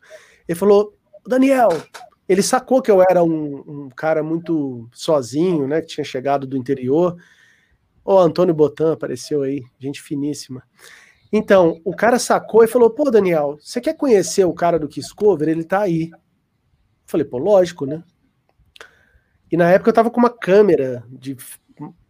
Não era nem digital, era máquina de filme ainda, que eu fui tirar foto do Kefren, do Kefren, né? Tirando o maior cuidado as fotos para não. né? para fazer render aquele filme de 36 poses. E aí eu fui conhecer o Marcelo. E aí eu falei, pô, já vi a sua banda, legal pra caralho, tal. Só que não. Não, legal pra caralho com a sinceridade do show era legal. Sim, Mas, sim. Tipo, a cara, estrutura, né? A estrutura, é. né? E aí o que aconteceu? Ele, ele foi. O Marcelo era um cara, tipo, afável, assim, era um cara que dava pra você trocar uma ideia numa boa. E, claro, ele dava aquela olhada de cima e embaixo, né? Eu lá cabeludinho, de óculos. Ele, ah, mas e aí, você toca tal? Falei, pô, toco, sou muito fã de Kiss e tal. Aí é, pô, infelizmente na banda a gente não tem vaga agora, porque a gente trocou o Paul Stanley, tinha acabado de sair o Guto, entrou o Mauro, que era um outro cara muito bom também. É, na banda tá, a gente tá com o Tonico lá, mas eu tô montando outra banda de música própria. E tá sem guitarrista. Se você quiser conversar, falei, pô, demorou, né? O que, que seria ele? Ah, cara, eu, ele já estava fazendo Kiss Cover há um ano, tá? E aí ele falou assim que ele tinha ficado muito impressionado com o impacto que o, o lance visual do Kiss causava nos shows, em criança, em famílias, no interior. Ele falou, velho, eu preciso fazer isso com músicas próprias, que aí vai dar super certo, né? Eu falei, pô, interessante, eu nunca pensei em fazer o visual do Kiss. Eu pensava em fazer um estilo de música parecido com o Kiss, influenciado mas nunca me passou pela cabeça. Era uma coisa proibida, né? O Kiss pegou o lance da maquiagem para eles, velho. Tanto que não tem outras bandas. Você não via ninguém fazendo. Eu pensei, realmente, ninguém faz, mas acho que o pessoal tem medo do ridículo. Eu vou entrar nessa, velho. Vamos ver qual é. E aí começamos o Exótica. Primeiro ensaio, eu achando que os caras eram fanáticos pelo Kiss. Eu já puxei um Mr. Speed, alguma coisa desse naipe. E o Marcelo pergunta: o que, que é isso? Eu falei, como assim, velho? Não conheço. Aí eu toquei, sei lá, é, Got Love for Sale. Os lado B dos anos 70 ainda, né? Pra você ver que eu não tava nem pegando muito pesado. Ele não conhecia. Eu falei, pô, mas você é um fã do Kiss, tem tudo, tem, faz o visual. Ele, eu sou fã de música boa, de lado A, esses lado B aí, são uma bosta tal. Aí me deu uma brochada, né? Eu falei, vi. Aí ele foi me mostrar uma música que ele tinha feito pro Exótica, né? Que seria, não tinha nem nome ainda. Era uma música de quatro acordes, assim, cara, que eu parei, fiquei vendo aqui, eu falei, eita porra, que cilada, hein, meu irmão? Puta, música de. Parecia uma música do Roberto Carlos, assim. Eu falei, nossa, velho. Eu tava crente que era um rardão animal, né? Porra. E era um Roberto Carlos ali. Eu falei, caralho, cara, contando as horas para ir embora. Mas alguma coisa disse, Daniel fica porque esse cara é esperto. Marcelo é esperto, velho. Tem a visão, vai, tem a visão. Tem, tem contato, sabe marcar show, sempre foi uma coisa muito difícil para mim, não conhecia ninguém. Então a banda nasceu dessa chance que eu dei pra coisa. Eles gostaram de mim lá tocando, né? Eles viram que eu sabia tocar de verdade. E começamos, cara. Eu fui para casa, fiz logo duas músicas no mesmo dia, assim. Falei, cara, eu preciso fazer música porque eu não vou ficar tocando aquela música Aquilo lá. lá não vai dar, não. E eles receberam bem, o Daniel, a. Tiveram que receber, porque eu cheguei com o pé na porta. Assim, eu fiz uma música que eu não sei se você conhece o Exótica, se você chegou a ter o CD, mas tipo, no primeiro disco tem uma música que chama No Palco, né? Que é logo a primeira música. E eu fiz com, esses, com esse espírito. Eu falei, velho, eu preciso ter uma música digna de um Kiss. Claro que hoje ouvindo eu vejo que é mais inocente, né? Não, não chega a ser uma qualidade Kiss, mas eu queria que fosse uma música do Revenge, assim, sabe? Uma música foda. E eu levei a demo para os caras ouvirem. Eu tinha um porta-estúdio, né? Um estúdiozinho de quatro canais, onde eu já montava tudo, com bateria eletrônica, baixo, guitarra. Levei no palco e pronto para ir, que era uma balada também bonitinha. E aí os caras, opa, o moleque sabe fazer música, né? E, e aí eu fui impondo isso entendeu? Eu fui mostrando e não, não ficava pedindo muito, deixa eu fazer. Falei, eu vou fazer porque senão o Marcelo vai fazer só essas músicas dele aí, e aí, meu irmão, não vai dar não. Cara, ó, eu, eu gosto de zoar assim, também com essa proximidade, entendeu? Pô, toquei com o cara há muitos anos, então a gente se avacalhava, eu falava isso tudo na cara dele, inclusive, tá? A gente tinha muito quebra-pau no ensaio, era briga pra caralho, velho porque ele ridicularizava umas coisas que eu trazia e eu ficava muito puto, eu ia xingar eles tudo quanto é nome, né? É, eu lembro de uma música que chama Gato Preto, eu levei e ela muda de tom no meio, assim, na ponte, para dar uma graça na música, né? Ele parou e falou que tava errado. Parou assim no meio. Cara, isso aí tá errado. Eu falei, como é que é, meu irmão? Você não sabe nem onde fica o lá. Eu falo lá, você pergunta onde. Sabe? Toca o lá ali. O quê? Onde? Desce um tom, sabe? Ele não sabia nada disso e veio falar que a minha música tava errada aí, velho. A gente só não saiu na mão, mas era só seu bosta, seu filho da puta, seu escroto do caralho. Eu gastei todos os meus palavrões nesse dia. E eu vi que a gente podia ter essas brigas de trabalho e depois a gente ia ali comer uma pizza, trocar ideia. E quanto, te quanto, tempo, quantos anos vocês tocaram, Daniel? Dez anos. Na pinta, assim. Dez anos. Vocês abriram o show do Bruce Kulick, né, cara? Sim, que, porra, que sacanagem, velho. Eu queria tanto ter conhecido o Bruce. Eu conhecia Transformer, Audio Dog, essas porra que ninguém tava nem aí, esses discos dele. Eu conhecia, eu sabia tocar as músicas, velho. Eu era muito fã dele, mas não deixaram a gente se aproximar dele ali. Teve um lance. Sério, muito... cara? O pessoal da organização meio que fez um, sabe? Essa babaquice é só no Brasil, cara. Eu nem sei quem foi, na verdade. Isso não é coisa do cara, porque ele é super gente fina, Daniel. Sim, e eu era também muito mais dodói do que eu sou hoje, né? Eu lembro que um cara meio segurança não deixou eu passar. Pô, eu tava vestido de exótica ali, né? O cara vê que eu não tô. não ia ficar ali parado na fila um tempo, eu ia tocar. Então eu precisava chegar só para dar um alô, né? E o cara não deixou. É, aí eu fiquei também, ah, então foda-se isso tudo, sabe? Enfia no cu esse Bruce Kulick aí e tô indo embora. É, mas foi um showzaço. O Exótica nessa época já tinha ali quatro discos lançados, DVD, a gente era muito trabalhador, a gente lançava muita coisa e tava no ponto auge da banda de criatividade, de a banda funcionando mesmo. Foi foda esse show aí de Campinas. Porra. Campinas, é. O Bruce Kulick autografou um monte de coisa para mim, Daniel. Você tava lá? Não, ele, ele veio aqui no Rio. Ah, tá. Mas o, mas o Rodrigo Schelza foi lá, ele viu o Exótica. Que massa. Ele viu, ele, ele, ele falou para mim, cara, eu, eu, eu, assisti o Daniel com Exótica abrindo pro Bruce Kulick em Campinas. Por isso que eu te perguntei. Aqui, ó. Que massa. Muito legal. Ele, ele autografou tudo isso aí para mim aqui quando ele veio. Ele autografou acho que seis CDs aqui. Tem outros aqui, eu vou te mostrando aqui, daqui a pouco eu vou te mostrando os outros. Sim. E ele é um cara, né, velho? Puta merda, quem é fã de Kiss tem que reconhecer. Ele, ele é um. Ele Olha, cara, uma... pra mim é Ace Frehley e Bruce Kulick. Sim, e eu vou te falar que quando o Bruce foi tocar no estilo mais simplificado, que foi no Revenge, aí ele chegou no ponto certo, né, velho? Eu acho que isso aí é, o, é, é uma obra-prima mesmo, né? Eu virei fã de Kiss por causa disso aqui. Sim. Cara, a felicidade de quem veio de um Hot in the Shade encontrar esse disco, botar ele em casa para escutar. Nossa. Eu lembro dessa capa, tava na loja, tinha vários discos, né, do Revenge, assim. Eu falei, nossa, velho, só pode ser bom. Com essa capa aí não tem como ser porcaria, né? Ô, Daniel, aproveita, aproveita que você tocou no Revenge, conta aí a história que a sua irmã te contou do daquele vídeo lá do God Gave Rock and Roll to You, que eles estavam lá no galpão, que ela te contou que eles é, estavam então, lá. Eu achava que era mentira, né? É. A gente tem essa, essa sacanagem. A minha irmã contou toda uma história mirabolante de que aí que eles, que eles faziam com o pezinho na água, né? No galpão e água.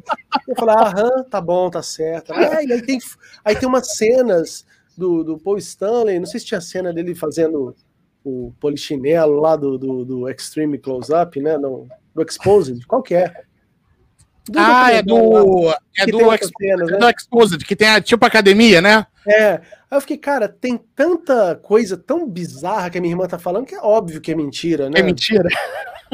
E depois eu fui ver, né? Porque na época não tinha MTV lá em Juiz de Fora. A minha irmã viu na casa de alguém, sei lá.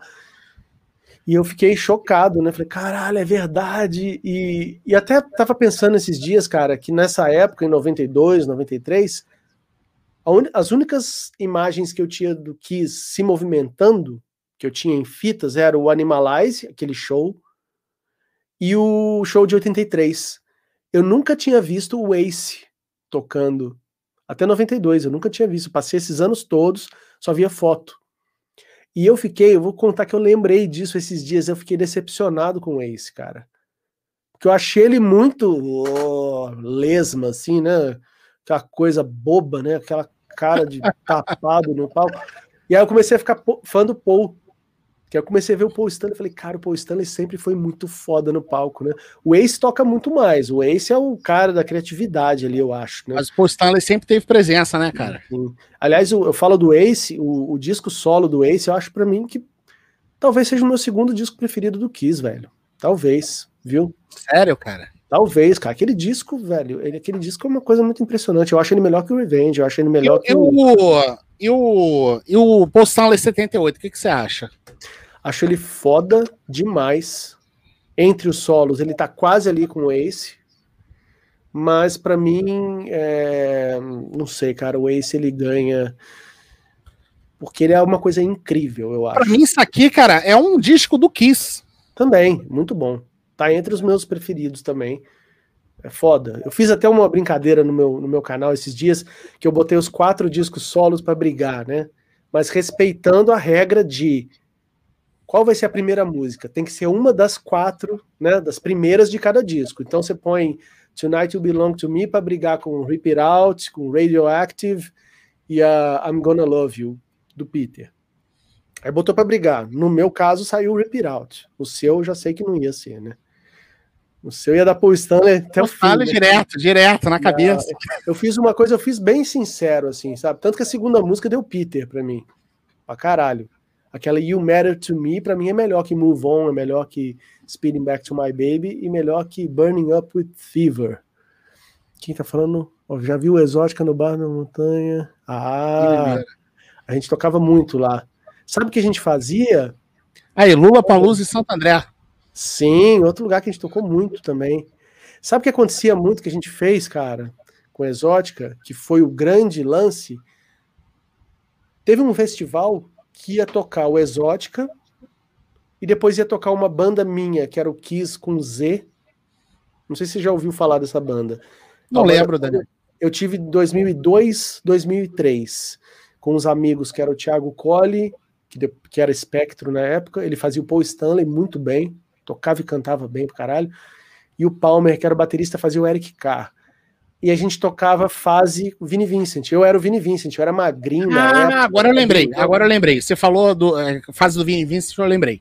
Cara, e a gente fez uns shows muito foda. E num festival tinha Exótica, uma banda outra lá de Kiss, o Kiss com Z e o Dr. Love no mesmo dia. Então eu e o Marcelo falamos, fudeu, a gente vai ter que fazer dois shows, né? Eu não tava no Dr. Love nessa época, eu saí por um período assim e depois voltei. Eu tava com esse Kiss com Z e o Marcelo aqui, então a gente ia ter que fazer dois shows cada um.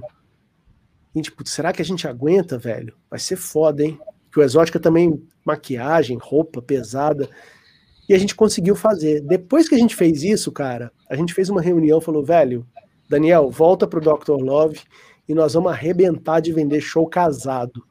O Exótica vai abrir, uma banda, uma banda, local vai tocar no meio, porque aí você agrada também. Aí dá tempo também de vocês darem um respiro. Que troca roubada, de roupa. Que roubada, meu irmão. Como eu sofri pra fazer isso, velho. É muito difícil. Você fazer um show do Exótica, que é a sua banda. Cansativo, né, né cara? E outra, eu não ia ficar segurando a onda no Exótica. O Exótica era o que a gente queria vender. Era a nossa música. Então eu dava, dava tudo de si, né? Como o pessoal fala. Cara, e aí você tava acabado no final do show do Exótica. Acabado, desgastado. E aí tinha que fazer dia, tudo de novo, né, cara? Não só tinha que fazer, tu tinha que tirar. E para tirar a maquiagem do Exótica, era o lencinho de limpar a bunda de neném. Que hoje em dia tem aos montes aqui em casa, né? Porque eu tenho duas crianças. Velho, você passava.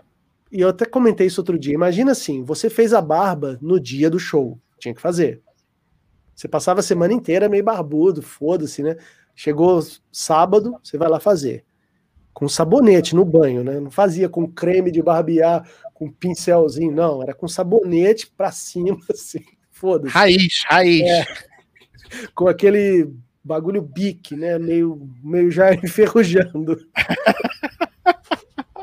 já não tinha mais a sei bem, sei bem como é. o negocinho branco já nem tinha mais, aquela listrinha branca. Já, já, era, já tinha ido pro saco, já. Aí você fazia a barba assim, já ficava até uns negócios meio vermelho, meio sangrando tal, beleza. Você vai pro lugar do show, faz a maquiagem do exótica, e a gente era cabaço.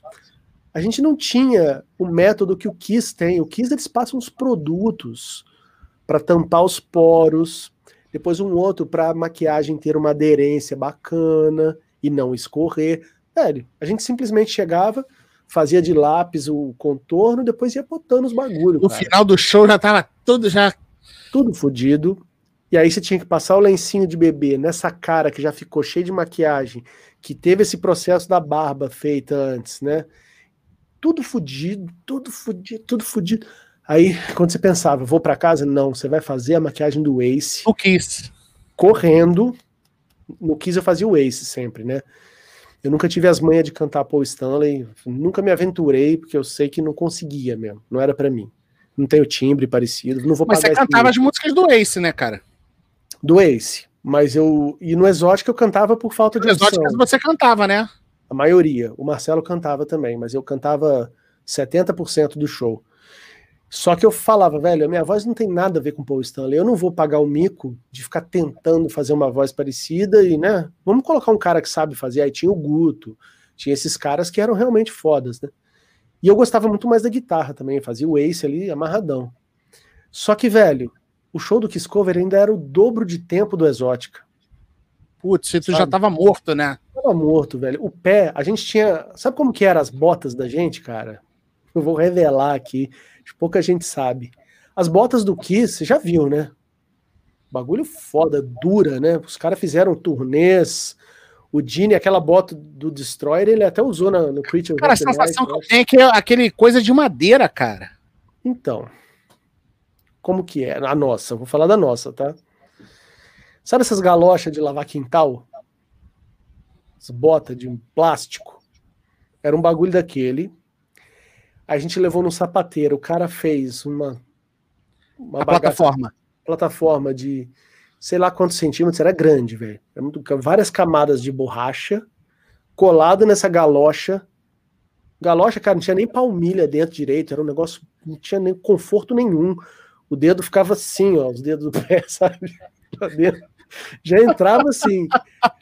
Aí por cima disso tinha uma capa, né? Uma. Como chama aquilo? Esqueci. Tipo um silver tape? É, não, era, era um tecido. Era uma capa, ah, tá. um, um, tecido. É, esqueci, polaina, né? Que o pessoal chama, né? Cobrindo, né, Daniel? Cobrindo, é, assim. Fazendo um acabamento.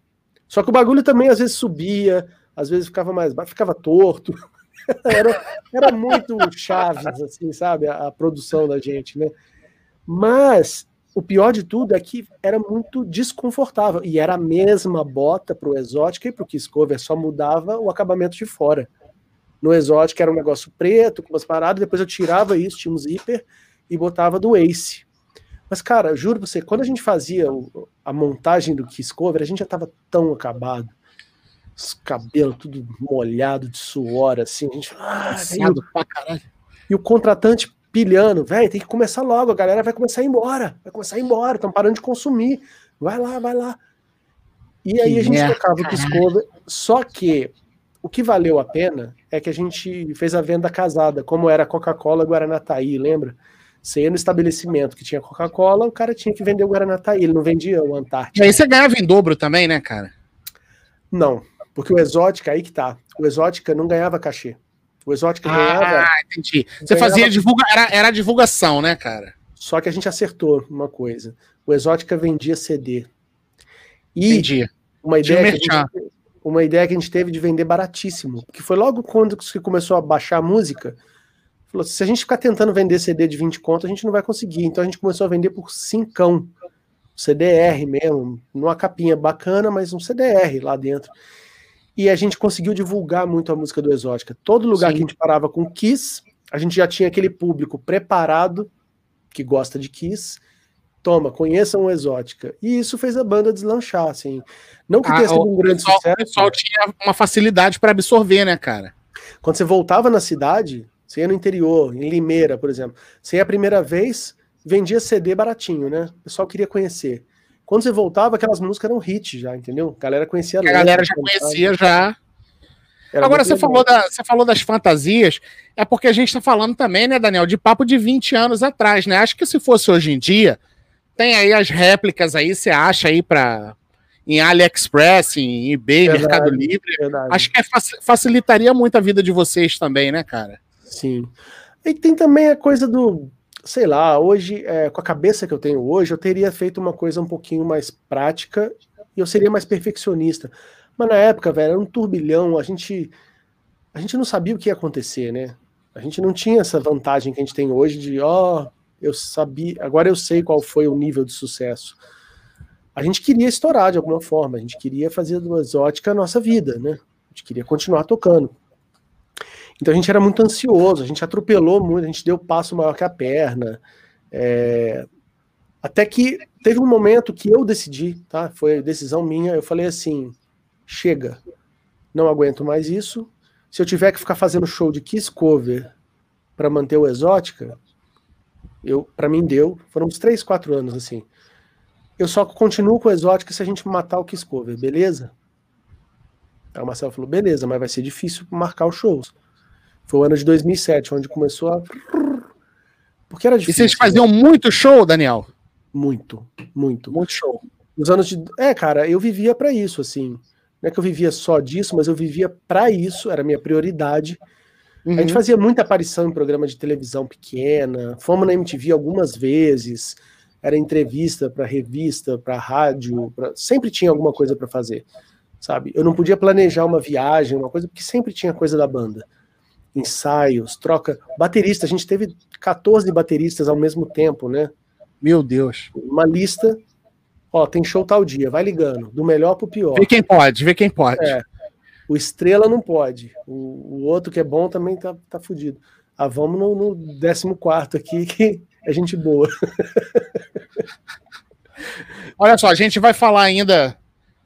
Iremos falar mais de Kiss daqui a pouco. Eu tenho uma outra pergunta aqui que eu quero fazer para o Daniel, mas antes, deixa eu fazer aqui o meu merchan. Lembrando que o Rods Online está no Spotify. Em breve, esse bate-papo aqui, esse podcast aqui com o Daniel, vai estar lá disponível também no Spotify para a galera que gosta de ouvir um podcast enquanto dirige, enquanto arruma a casa, enquanto lava a louça. O Rods Online está também no Instagram. tá aparecendo aí no vídeo, tá também na descrição desse vídeo. E estamos também no Facebook. E para você que quer ajudar aí o canal, cara, é só R$ 2,99. Não paga nem a tua passagem de ônibus. Então clica no botão aí, seja membro e vai lá no canal do Daniel também. Assiste, acaba de assistir aqui o podcast, depois vai lá no canal do Daniel. Se você não é inscrito, se inscreve lá também, que o Daniel tá com conteúdo muito bom. Daniel, a pergunta que eu quero te fazer agora é a seguinte: a gente vai voltar no papo do Kiss, que é sempre muito bom, mas a pergunta que eu quero te fazer é o seguinte: como é que começou essa coisa de produção? Como é que começou isso? Começou o seguinte, cara. Fizemos o primeiro disco do Exótico em 2002, gastando uma grana, sem tirar do bolso, tá? Porque o Marcelo era muito bom nisso. Ele marcou os shows de acordo com o que a gente ia precisar para bancar o disco. Então, o Exótica nunca botou um centavo do bolso. Era tudo o Dr. Love que pagava. A gente trabalhava com a banda cover para poder pagar o, o Exótica. É. A gente gastou uma grana, na época era muito dinheiro. Na época era tipo 5 mil reais, que eu me lembro. Uhum. Algo assim que. Muito dinheiro. Hoje seria 50, sei lá, muita grana. E eu fiquei muito frustrado porque eu não tinha eu não tinha como experimentar nada, tinha que chegar ali e tocar, sabe? A gente foi um disco complicado, a gente não tinha baterista na época, o cara tinha acabado de, de sair, ou meio que foi saído da banda, né? Então a gente usou três bateristas diferentes. Eu lembro que para um deles, que era um cara de pagode, do arte popular, eu tive que fazer as, as partituras da bateria pro cara de um dia para o outro. Eu fiquei acordado fazendo no computador, computador de 2001, né?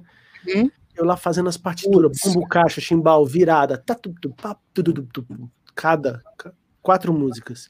Puta então, merda. cara, e gastando essa grana, quando chegou a hora de fazer o segundo disco, eu fiz as contas, eu falei, Marcelo, o pessoal tá usando muito coisa no computador, gravação no computador, eu acho que com a minha parte que eu ia gastar para fazer um disco novo, eu consigo comprar o equipamento, placa de som, microfone, né, para poder tentar fazer em casa. E na época tinha um, um software de, de bateria que permitia você pegar sons de bateria reais, tocados mesmo por, por seres humanos e montar como se fosse um baterista tocando. Quando eu descobri isso, velho, né? Eu falei, eita, a gente não tem baterista. Resolveu 90% do problema. Velho, o disco capítulo 2 do Exótica, se você escutar, é um salto de qualidade imenso em relação ao primeiro. Porque eu fiquei três meses montando as baterias na minha casa, nesses, nesse programa, para ficar a coisa mais perfeita. Eu, eu enganei um monte de gente, cara. Eu tenho um orgulho de. E ninguém descobriu que era bateria feita no computador na época. Ninguém. Eu levei para estúdios, para produtores, os caras relogiaram, pô, o baterista é bom. Cara, hein? mas eu já ouvi, fica um negócio tão perfeito, cara, que realmente. É porque assim, sabe é o que É uma coisa absurda, cara, é uma coisa absurda. Eu sempre gostei de tocar bateria, então já saquei, por exemplo, se você vai montar uma bateria no computador e deixa o chimbal sempre igual, por exemplo, tss, tss, tss, com a mesma intensidade, isso deixa sua música robotizada para qualquer pessoa leiga já soa esquisito. Já Opa, consegue. Tá robotizado. Mas você então, conseguia fazer essa, aquelas nuances para poder. Cara, hoje em dia tem um monte de, de programas que faz isso muito bem assim. Na época eu tinha que pegar o som da caixa, por exemplo, da bateria, pegar diferentes toques do cara e misturar. Em vez de ficar um tá, tá, tá, tá, tá, tá, robotizado, ficava um tá, tá, tá, tá, tá, sabe, trocado. Isso era uma complicação para fazer, velho. Nossa senhora. Era realmente dias para fazer uma música, mas depois que ficou pronto, eu gravei a guitarra em casa, sabe? Eu produzi tudo, eu fiz todas as músicas, chamei o Marcelo só para cantar as músicas dele, as que ele cantava, né? E o baixo, tocou também? O... Okay, todinho, todinho. O disco só Ou ele tocou? Não. No segundo disco do Exótica, só eu toco. É, porque eu falei, velho, eu vou ficar com esse projeto na minha casa, eu vou gravar de madrugada, vou gravar de cueca lá no. Não vou ficar esperando o cara acertar, né? Até porque o Marcelo ele cagava para essa coisa musical. Sabe, ele tava nem aí, ele ridicularizava. A parada, dele, a parada dele era o, era o ao vivo, né, cara? É, ele queria estar tá lá tocando, ganhando dinheiro, ele sempre foi um cara muito da, da grana, né? E ele tinha as músicas dele, ele tinha também a criatividade, não posso falar que não, né? Não vou falar que o Exótico era só eu. Mas esse disco é inteiro eu tocando bateria desse jeito, e guitarras, todos os arranjos, vozes, e o Marcelo só cantou. Eu adorei. Aí eu fui fazer curso de áudio, aí eu falei, velho, eu vou trabalhar com isso. Aí começaram a me procurar. Várias bandas que tocavam com a gente gostaram desse disco. Pô, Daniel, você gravaria a nossa banda? Eu comecei a cobrar por isso. E aí nasceu essa vontade de me aperfeiçoar. Aí comecei a fazer, comecei a fazer, comecei a fazer. Em 2006 eu já estava com um estúdio portátil, né, com laptop, com, com as plaquinhas de som da época. Bati na porta do João Ricardo dos Secos e Molhados, que eu tinha já um contato, né? Falei, velho, você tem umas músicas aí, eu quero produzir para você, vamos fazer. Fizemos um disco solo dele, nesse mesmo moldes, eu fazendo tudo e ele só cantando. É, e aí foi, cara. E aí eu tomei gosto pela coisa até que, num certo momento, eu caí para fazer isso na publicidade. Que é uma coisa assim, é muito mais difícil, porque você tem que fazer todos os estilos de música imagináveis. Cara, eu já fiz funk, cara. E mais corrido, né, Daniel? Que você não tem. É, o tempo tudo é. No mesmo dia. Tudo de um dia para o outro. Funk carioca, axé, heavy metal, música orquestral, é, indie, tudo que você pode imaginar, MPB, você tem que saber, você tem que ter as ferramentas para produzir sozinho. Sacou? Não é que você vai chamar os músicos. Não, é sem glamour, velho. Você vai lá no computadorzinho e resolve numa puta qualidade. Tem que sair fora pra TV. Você grava só a guitarra, Daniel?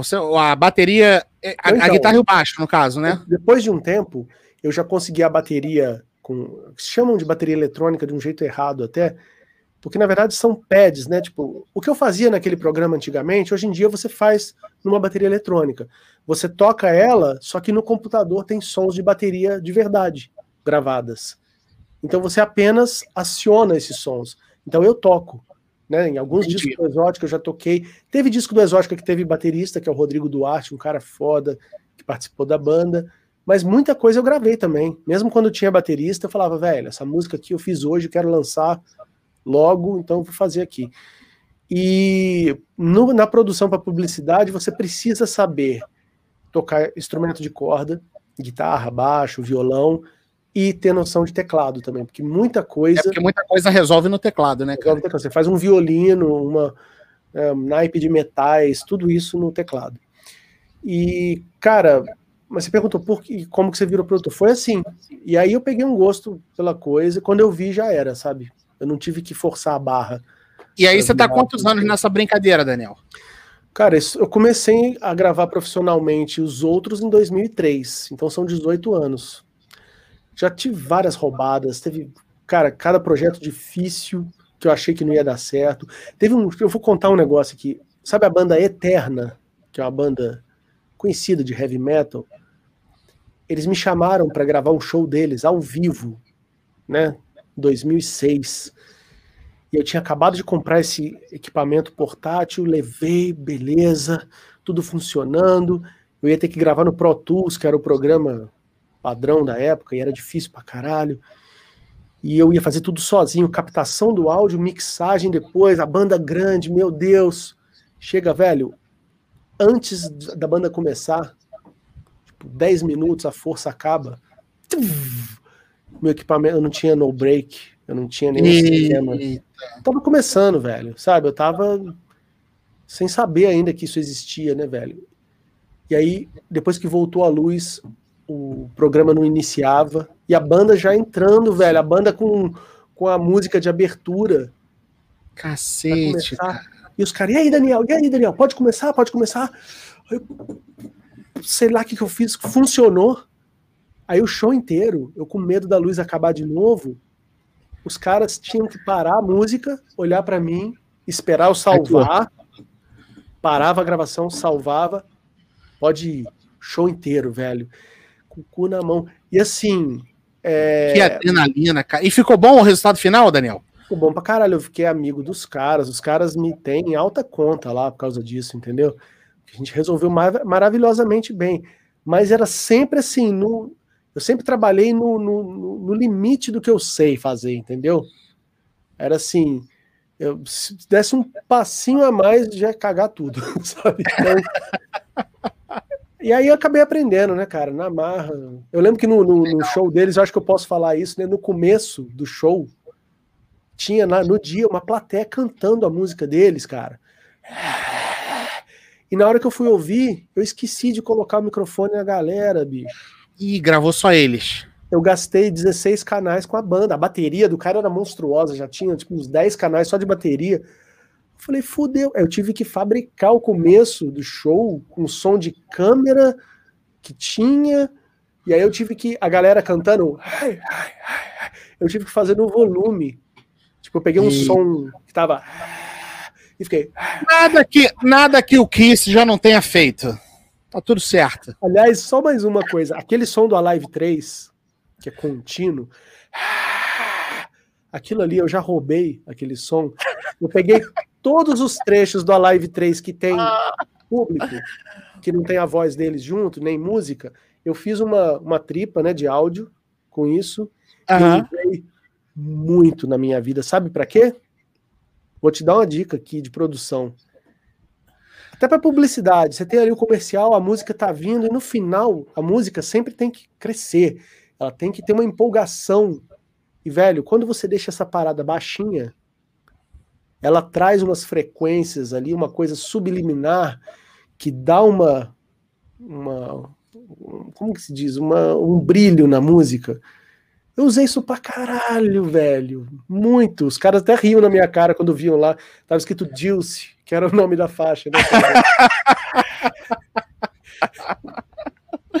mas, mas, ô Daniel, mas você gostou daquele. Da, que você me mandou a música do, do Exótica? E eu botei, depois eu dei aquela aumentada no final. Você fez o teu vídeo, né? E depois eu, eu dei sim, aquela aumentada. Sim. Você achou que ficou legal, cara? Lógico, porra. Ficou presença. Ficou bom, né? Ficou do caralho. Aquela música não é da época, viu? Essa música que eu te mandei, ela é de 2014 do último EP. Por isso que eu falei que são cinco discos e meio. Ah, entendi. São cinco discos e um EP de inéditas. Que foi uma tentativa de volta que não deu certo. Achei foda, cara. Achei foda. Obrigado. Daniel, vamos falar do podcast. Como é que começou a ideia de fazer o podcast com Godoy, cara? Cara, você falou muito bem o negócio de lavar a louça, arrumar a casa, né? Eu, porra, morei sozinho muito tempo. E essas atividades de casa são muito chatas quando você não tem uma companhia, né? Trocar ideia tal. Então, você morando sozinho é, é um porre. Quando eu descobri como chamava aquele podcast gringo de Kiss, velho? Pode ah, é o, é o é, three, three Coins, como é que é? Não, Three Sides of the Coin veio depois. Three Sides... Ah, veio depois. Era um que não era em vídeo, não, era só áudio. Era no, no, no aplicativo da Apple que eu, que eu conseguia escutar Putz, ele. Não lembro, cara, não lembro o nome. Chamava Podcast. Em vez de podcast, era Podcast. Uhum. E aquilo, cara, os caras foram fazendo isso, eles iam comentando, eles pegavam um disco e ficavam batendo papo, eram uns quatro caras assim. Velho, o que eu lavei de louça, o que eu arrumei de casa ouvindo isso aí, velho. Puta que pariu. Então eu fiquei. E eu gostava muito também de. Às vezes eu jogava um videogame, eu tirava o som e ficava ouvindo essas paradas, entendeu? Ou ouvindo entrevistas. Eu sempre gosto de audiobook. Audiobook, sabe? De, de, esses livros que você gosta de biografia, eu também adoro isso, velho. Eu lembro, eu lembro que você falou do que você ficou ouvindo do Paul Stanley, né, cara? O cara do Paul Quando você estava lá em Nova York, né? Aliás, eu vou pedir para você contar essa história, a história lá do sim, livro sim. do Paul Stanley é sensacional. Bom, aí você teve a ideia de fazer o um podcast por causa do, desse podcast gringo, cara? É porque eu comentei com o Godoy na época, eu falei, cara, você já ouviu isso? Ele falou, cara, eu adoro também. Eu falei, velho, ninguém faz isso aqui no Brasil, né? A gente podia fazer, hein? Acho que ia ser legal. E o Godoy, o, o, a intenção dele era justamente ser essa voz que fala umas verdades dentro de um grupo que é tudo não, você não pode criticar o Kiss, né? Senão a gente fica bravinho. E ele falava: não, velho, a gente tem que falar as verdades. Tem que falar que em tal disco ali Kiss cagou mesmo, fez merda, entendeu? Eu falei, porra, aí me interessa, hein? Vamos falar com conhecimento de causa, com lugar de fala, né? Porque nós somos fãs demais nós devemos tudo ao Kiss. O Kiss é a nossa banda da vida. E aí começamos a fazer, cara. Era uma coisa meio precária, era pelo Skype, com, com áudio bem tosco, assim, mas. É, eu lembro que a gente combinava um dia da semana, vamos lá, vamos falar de. Eu lembro que o primeiro programa foi Cycle Circus, que era um disco que tinha. Era muito. É, da... vocês fizeram fora da ordem, né? A ideia era fazer é, todos os CDs, né? O último eu teria. Cara, todos que vocês fizeram eu ouvi. Sabe qual que era para ser o último? Era o meu preferido, que eu acabei de fazer no meu canal, que é o Rock and Roll Over.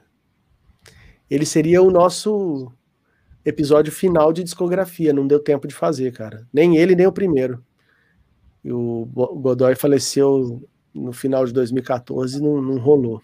Uhum. Mas, e faltou do Paul Stanley também. Quando esse podcast acabou, por conta disso, né? Aí eu falei, velho, não dá, né? Não dá para pegar vocês, outro cara. Vocês ficaram quanto tempo fazendo, Daniel? Foi mais ou menos um ano direto. Toda semana. E tinha episódio pra caralho. Eu lembro que a gente começou a fazer render ali no final, fazer uns episódios. Tem um sobre o Tommy, específico, só sobre o Tommy. Eu lembro, eu lembro. Tem, tem um das coletâneas, que a gente fala do. Cara, sabe o que, que eu fazia, Daniel? Eu pegava. Porque assim, era só o áudio, né? Era só uhum. o áudio. Então eu baixava o, o áudio em MP3 para poder botar no, no telefone para poder ouvir enquanto eu estivesse indo para o trabalho, entendeu? Eu vou te dizer eu... eu, fico, eu fico muito feliz de saber disso, porque na época a galera me falava assim, Daniel, coloca no YouTube e foda-se, porque ali você tem como monetizar. Eu falava, é, não, mas... velho, a galera não vai ficar né, com o computador preso lá para ver. Eu vou deixar em MP3 pro cara levar para ouvir no carro, para ouvir no Tem trabalho. essa facilidade. Olha aí, ó, olha o Salsinho falando aí, ó. Eu faço isso enquanto eu cuido da Prole, eu ouço Rods Online no Spotify. Aliás, deixa eu falar muita uma coisa. Gente, muita gente já me falou isso, Daniel, que prefere ouvir só. Sim. Porque, cara, né, ficar vendo a gente aqui. É, olha, eu, eu particularmente eu gosto de eu gosto de assistir. É. Eu gosto de assistir, eu gosto. Mas eu sei que tem muita gente que às vezes até, porra, não tem tempo, o cara não tem tempo para sentar, para ficar vendo. Eu sei que tem gente que assiste aos pouquinhos, o cara assiste meia hora, depois no outro dia o cara assiste uma meia Mas tem gente que gosta só de ouvir. Então o cara bota lá no Spotify, vai fazer outra coisa e tá ouvindo, né, Sim. cara? E eu acho, eu acho isso legal também. E até vou deixar, porque deve ter uma galera assistindo, se é que ainda tem alguém aí, que vem lá do meu canal também. Por favor, vejam o catálogo maravilhoso aqui do Rodrigo. Tem coisa pra caralho, tem muita coisa boa. E eu vou falar que aqueles do Matt Sorum ainda são os meus favoritos, viu, cara? Cara, ainda tenho mais para fazer, que eu tô meio preguiçoso, cara. Eu tô, é. Foi ali que você meio... me fisgou, cara. Foi ali que eu falei, puta, esse cara manja, esse cara manja pra caralho. Eu tenho mais coisas para fazer, mas é, é muita coisa, Daniel, e às vezes eu. Sim, às vezes eu fico na, na preguiça mesmo. Porque eu, eu tenho. Faço bastante coisa também com a galera dos quadrinhos, né, cara? Uhum. E eu faço tudo no meu tempo vago, né, cara? Então é meio na correria, né, cara? Então eu tô gostando também de fazer o. Aliás, já vou falar aqui ao vivo. Quero que você faça comigo aí. Vamos escolher umas coisas do Kiss aí pra gente fazer também comentado. Opa! Vamos fazer. É bom que são os vídeos curtinhos, a gente grava aí 20, 25 minutos. Vamos fazer. Nossa, tô dentro. Vou marcar depois aí umas datas aí pra gente gravar umas coisas aí. Com certeza. Daniel, conta pra gente a história desse livro aqui, ó. Conta pra gente a saga que foi para você comprar Face the Music, a Cara, Life Exposed. Cara, eu nunca mais esqueci você contando a história do Eye Contact. Porra, velho. Lembrando, olha só, eu, eu, eu não fui na. Eu não fui na. Como é que chama, Daniel? O evento lá que o Paul Stanley vai? Eu esqueci, agora me falhou aqui a memória. Uh... Como é que dá o nome lá? O... Que ele vai para fazer a noite. É, tem um nome lá. É, o Paul Stanley é, para fazer a noite de autógrafos. Eu, eu, eu comprei o meu depois. Eu estava em Nova York também, mas eu comprei o meu depois. Você e tava? depois. Não, mas eu fui depois. Eu fui depois. Ah, eu não tá. fui naquela época que tu foi, não. Eu fui um pouquinho depois. Mas aí eu comprei esse, essa cópia aqui, inclusive, eu comprei lá em Nova York também, na Barnes Nobles. E peguei o autógrafo dele, mas peguei depois na, no meet and greeting, né? Levei e ele autografou para mim.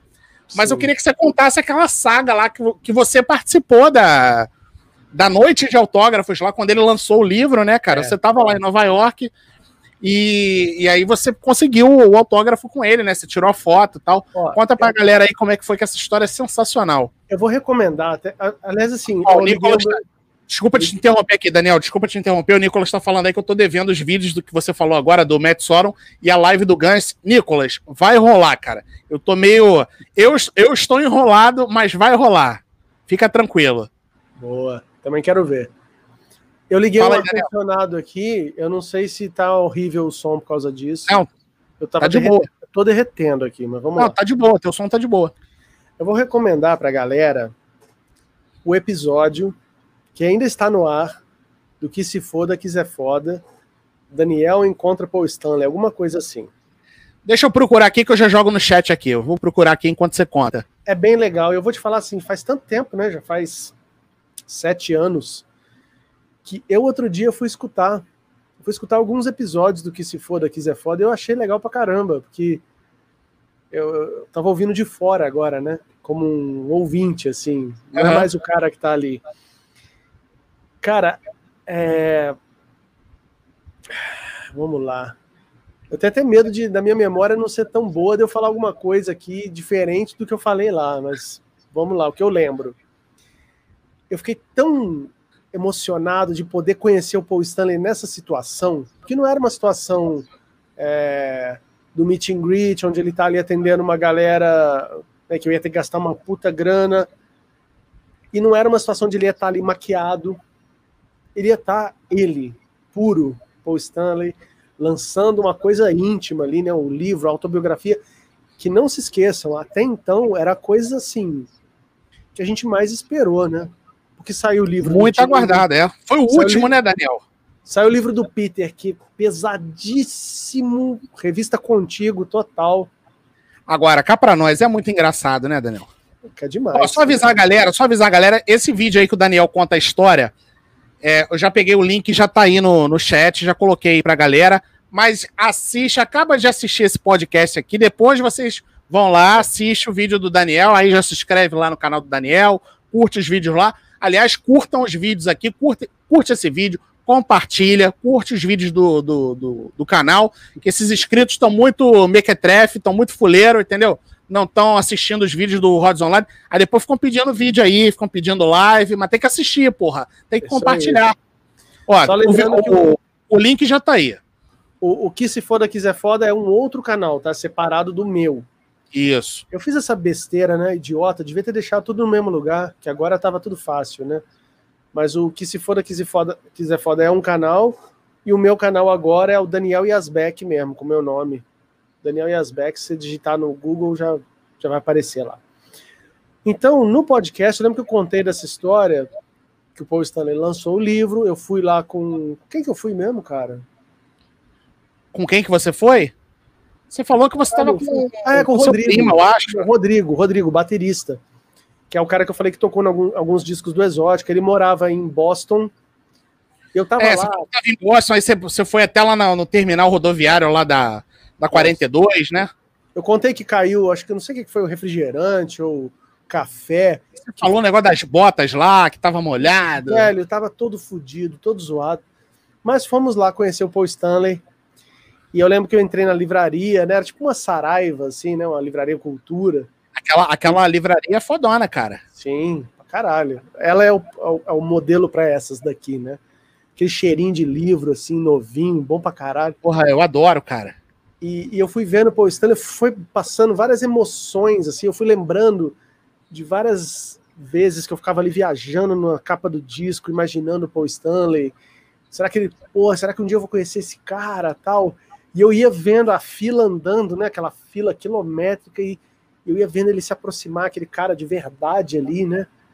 Eu lembro que aí teve uma, uma hora que rolou esse contato visual. Eu falei, caralho. Eye contact. É, ali. Como é que foi, Daniel? Ele olhou para você, ele. É. Né?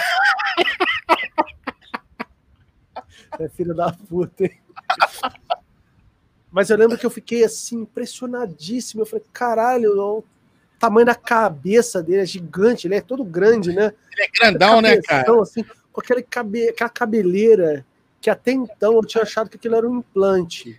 Engraçado que o Paul Stanley ele não parece ser tão alto, né, Daniel? O cara é alto pra cacete, alto né, cara? Pra cacete, alto pra cacete. Você fica pequeno não só de altura, mas de aquela coisa da aura, que ele até Caralho, fala, eu fiquei, brinca, eu fiquei né? me sentindo pequeno perto dele do Dini, cara tu olha as fotos assim, eu falei, caralho, eu sou muito pequeno perto dos caras, meu irmão.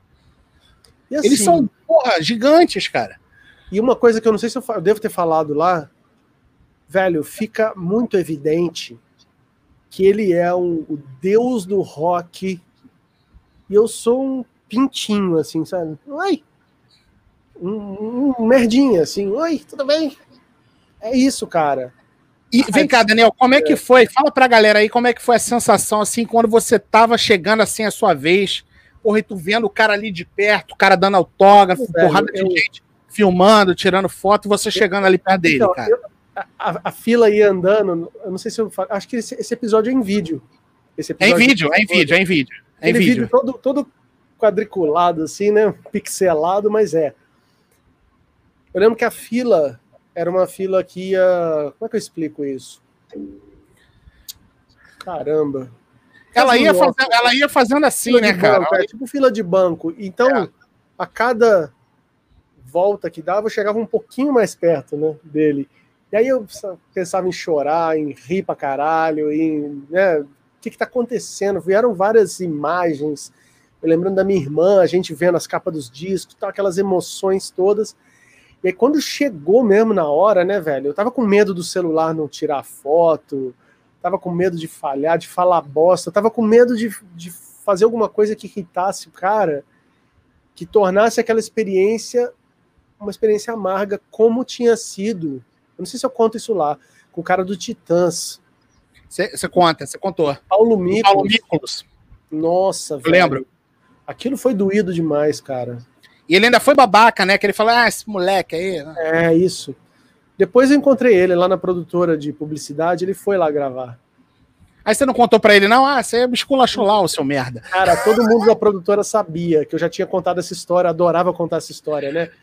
Aí quando ele chegou, eu, o meu plano era chegar e. Ei. Fazer a mesma coisa. Mas quando eu abri a cozinha, eu tava na cozinha tomando um café lá na, na, na produtora, eu abri a porta, ele me viu, ele estendeu a mão. Eu, ah, que gente boa, tá perdoado. Mas você contou a história para ele? Não, não, eu fiquei sem não graça. Contou, não? Eu só falei, opa, beleza, tranquilo, sou fã, fã de Titãs. Ah, o, cara ia, o, cara, o cara ia ficar sem lá, graça, né? né? Deixa a porra pra lá, deixa a porra pra lá. Mas pra mim foi muito amargo aquilo, foi muito Sim, feio. claro, porra, claro. Você pagar um pau pra uma pessoa. Cara, eu, Daniel, eu nunca. Eu, eu nunca fui destratado por nenhum artista que eu, que eu já tive contato. Todos, todos foram tranquilos. É óbvio, uns são mais simpáticos, outros são. tem mais restrição, mas todos de boa, sempre me atenderam de boa. Eu acho que tem muito a ver também com a abordagem que. Nesse caso aí, não, eu achei que o cara foi babaca mesmo. Né? Nesse, nesse caso aí do Paulo Miklos, eu achei que foi a babaquice dele mesmo. Mas é, eu acho que tem muito a ver com a maneira que você aborda os caras também. Se você chega numa boa, opa, tudo bem, posso tirar foto e tal. Sim. né? A, a maioria deles, acho que não, não tem muito. Mas a gente. Eu tinha uma história é, na memória que era do Paulo Júnior do Sepultura, né? Ah, que ele conta a história do Paul Stanley na hora de lá de. Conta essa história aí, Daniel. Então, a minha irmã tinha me contado, é uma outra história que a minha irmã contou, né? Porque ela viu num documentário, alguma entrevista do Paulo Júnior, ele explicando que ele conheceu o Paul Stanley, que ele Se chamou. eu não estou enganado, foi, em- foi uma entrevista que ele deu pro Gastão que ele conta isso aí. Mas é. É. legal você contar, porque você esteve com os caras do Sepultura e os caras te contaram essa história, né, cara? Legal. Eu já ia falar isso como se fosse uma novidade, mas eu acho que eu falei isso lá naquele programa. Né? Que Não, não, não. Na verdade, você me contou. Você me contou Ah, essa semana, você me contou. Legal. Porque Quando a gente estava É. conversando, você me contou isso. Então, a minha irmã contava que o Paulo Júnior falava que foi a maior decepção da vida dele, que ele foi, né? Pô, Stanley, pô, Stanley, cara, eu sou o maior fã do Kiss, que o Paul Stanley deu uma mão mole pra ele, assim, ó. Porra, cara. Quer me deixar puto, quer me deixar puto aí apertar minha mão e vem com aquela mão mole, meu irmão. Aí eu já dou logo aquela apertada pra. Mole, fria e úmida, né? é foda, né? Bom, aí diz o Paulo Júnior que chegou em casa e queimou os discos, tudo do Kiss, falou, não vou ouvir mais essa bosta, né? E eu entendo, eu entendo o cara. Anos depois, em Varginha, 2007, eu com Exótica para tocar e o Sepultura ia tocar na mesma noite. Então tinha um camarim, claro que eles tinham um camarim deles, mas tinha uma área onde transitava todo mundo. E quando eu vi o Paulo Júnior sozinho, falei, ah, eu tenho que perguntar isso para ele, né? Aí eu fui falar, ó, o cara tá falando aqui. O Daniel passou Ele Paulo passou também com o Marcelo Nova. Ih, tem uma do Marcelo passou. Nova também. Ixi, Marcelo Nova é um babaca, idiota. Infelizmente. Bom.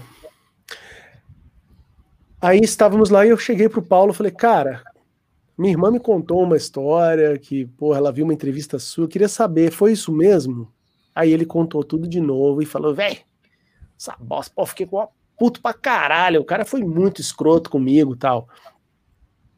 Então eu tava com isso na cabeça, eu falei, velho, se eu falar qualquer coisa, se eu fizer um gesto, né, o cara pode pegar mal comigo, me distratar e vai ser um trauma insuperável. Eu preciso andar muito na linha. Então eu fui, você vê as fotos, a galera tirou um sarro fudido da minha cara, né? Que eu tô assim, né? Perto do cara, um retardado, um, assim, tava, cara, uma criança, um, uma criança de 4 anos no corpo de um cara de 30 na época ali, né? E eu fiquei vendo, né, cara? E, e eu lembro que eu fiquei reparando isso, a cabeleira, porque a gente sabe que o Paul Stanley, desde 80 e 83, 84, ele começou a perder cabelo, tá? O cabelo dele era mais ralinho aqui em cima, a gente sabe, né, como é que é isso e tal. Meteu-lhe os implantes arrumados ali. 94, ele já tinha o cabelo bem, né? Já tinha perdido. A, a testa dele foi só crescendo, crescendo, crescendo. Aí no Unplugged aparece aquele poodle, né? Porra, aquele. É, aquele poodle bonito, meu irmão. Oh, caramba, o que fizeram aí? Aquela aí coisa depois- cheia, arrumada, né? E depois uma coisa que eu tava lembrando outro dia, né, cara? O Kiss foi colocando umas coisas escrotas na história deles bem aos pouquinhos, né? Se o Kiss tivesse saído de 94 pro que é hoje, seria um baque absurdo. Você fala, que que é isso, velho? Os caras usam peruca, malandro. Os caras põem o Eric Singer tampina, fazendo Peter, cantando Beth. Meu Deus! E ele naquele Playback! pianinho, Daniel. E ele no Playback! pianinho, Daniel. Piano playback, playback de voz, que o Paul Stanley tá cantando. Ah, na, na, na, e a voz tá aqui, né? Tipo, ele tem uma boca aqui e a outra aqui, né? Não, é. Não, quando ele vai anunciar a música é. Aí quando ele vai cantar, lá em cima. E você já viu aquele cara que sincronizou seis shows diferentes da The End of the, the Road Tour? Sincronizou seis versões de Cycle Circus. É tudo igual. Iguais, iguais, iguais. As mesmas subidinhas, não sei o quê. E pra galera que, que acha que não, eu vou explicar uma coisa. E assim, Mas é só a voz dele, né, cara? É, eu vou explicar. É, não é o instrumental, não. Eu vou explicar uma parada que não tá na nossa. Não estava na sua pergunta, mas acho que é interessante. Daniel, antes de você explicar, deixa eu só te falar uma coisa. Tá uma chuva absurda aqui no Rio de Janeiro. Absurda. Se acabar a luz, a gente marca de novo tá para continuar o nosso bate-papo, tá? Beleza. Você Ó, já tá colocando, assim, já tá cara, colocando tá... a vassoura atrás da porta ali, que eu tô ligado, né? Pra eu ir embora. Né? Cara, tá, tá uma chuva absurda. Tá bom.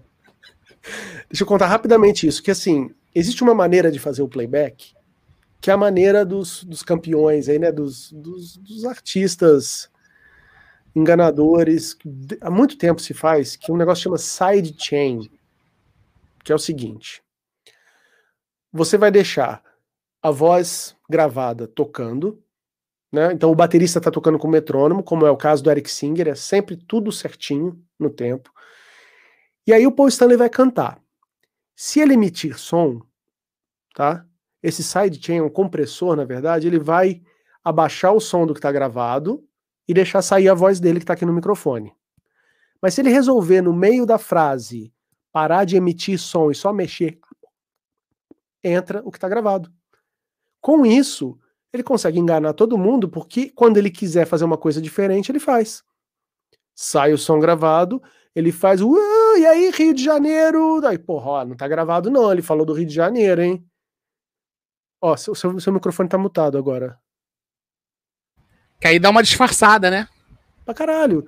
É o jeito que Madonna, Sandy Júnior, todo mundo faz isso. Isso aí é estudado em cursos de áudio, logo nas primeiras aulas, o cara explicam. Que tem o compressor, que é um, um, aparelho que a gente usa, né, um efeito que a gente usa sempre, e existe uma função que chama sidechain. Você fala, ó, compressor, se vier algum barulho, do microfone, você abaixa o som dessa outra coisa que está vindo aqui. É isso, é simples. Só que a galera não conhece, a galera não sabe, e a galera não quer acreditar. E eu falo com toda certeza do universo que o Paul Stanley tá tudo pré-gravado, pré e quando ele quer, ele canta. E quando ele quer, ele entra e canta. E aí você fala, pô, mas o cara é velho, pô, mas o cara é isso, pô, mas o cara já. Eu entendo, tá tudo certo. Mas para mim, como eu falei, o que me fez ser fã desse cara é ele ser esse talentoso, indestrutível, caralho, pô, o melhor vocalista que eu já ouvi na vida, né, velho?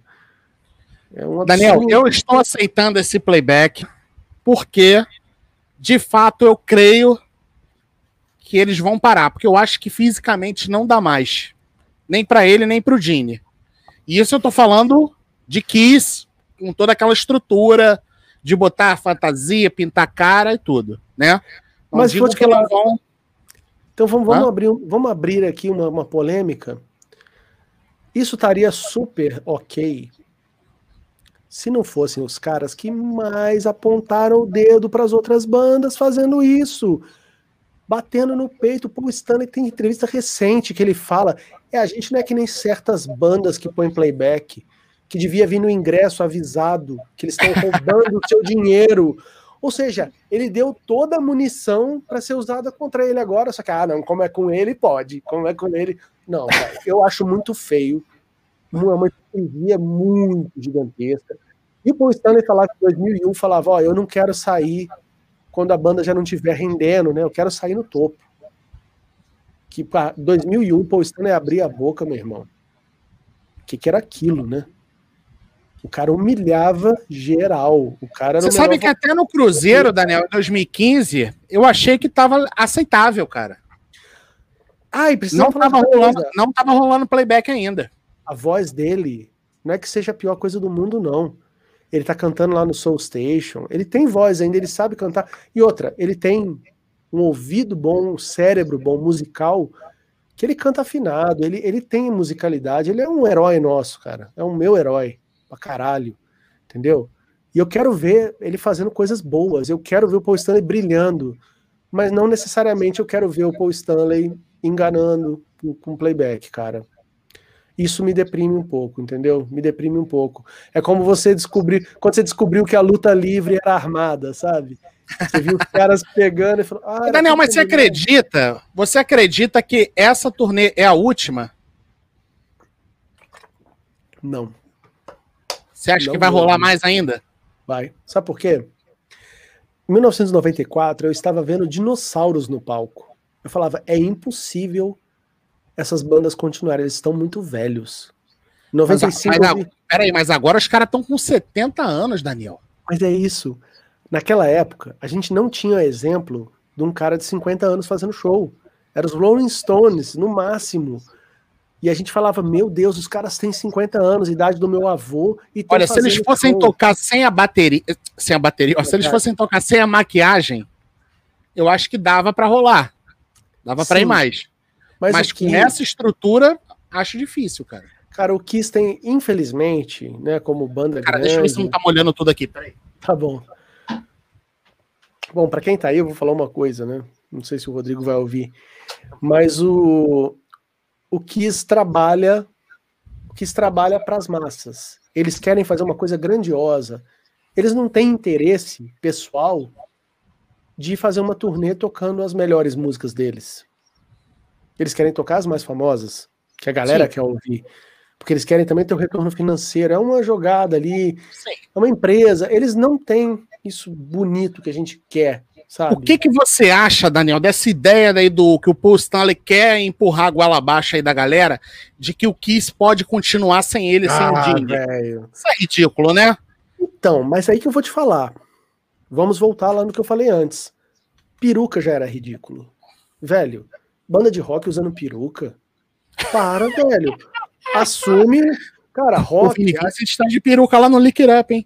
Velho, vamos, vamos falar uma coisa aqui. Você precisa se assumir. O rock, para mim, o roqueiro, é justamente o cara que, com os defeitos que tivesse, ele se assumia daquela forma. Ah, o cara é meio esquisito, põe a tatuagem. Eu, eu, eu já tô no estilo Kerry King já há muito tempo. Raspa a cabeça, faz um estilo. O Scott Ian do Anthrax, o cara foi ficando calvo com 20 e poucos anos. Então, raspou, já meteu logo, é, meteu a zero logo. Ou seja, esses são os exemplos de. O João Gordo, 200 quilos, virou o João Gordo. Puta personalidade, né? Foda. Então, você vê os seus heróis com a peruca torta, que a peruca do Paul Stanley parece um morango, assim. Ô, Daniel, tu já viu? Ô, Daniel, tu já viu as fotos que eu tirei com eles? Tu já viu as fotos que eu tirei com eles? Sim, sim, sim. Cara, você não deve ter reparado. Em 2015, eu, eu tirei foto com eles em duas ocasiões em 2015, no meeting e depois lá no Cruzeiro. Cara, peruca do Paul Stanley impecável. A de 2012. Eu vou botar na tela aqui para você ver. Deixa eu carregar a foto aqui que eu vou botar para você ver a foto dele de 2012. Que coisa bizarra que tava. Deixa eu achar aqui. Põe aí. Essa aqui foi de dois, essa aqui foi de 2012. Sempre vou botar aí para galera, vou botar aí pra galera ver, ó. Deixa eu ver, tô curioso, tô curioso. Tá carregando aqui. A de 2000, a de 2000 para dizer que não tem problema, que é isso mesmo, deixa o cara. Tudo bem, deixa o cara. O que eu vou fazer? Eu vou proibir o cara de fazer, eu vou ficar mandando comentário na internet, nem fudendo. Olha só, essa aqui foi de 2012, ó. Olha, olha a peruca do Paul Stanley, ó. É, velho. É de nylon. é de boneca, Porra, tava, tava toda Porra, é pare, parece que tinham tirado do saco da, naquela hora, cara. Imagina o cheiro. cara, então, assim, o. Eu, tem uma pessoa, eu não posso nem citar quem é, mas tem um amigo meu, que ele é famoso e tal, e que ele fala isso do Paul McCartney, que para ele, ele acha muito ruim.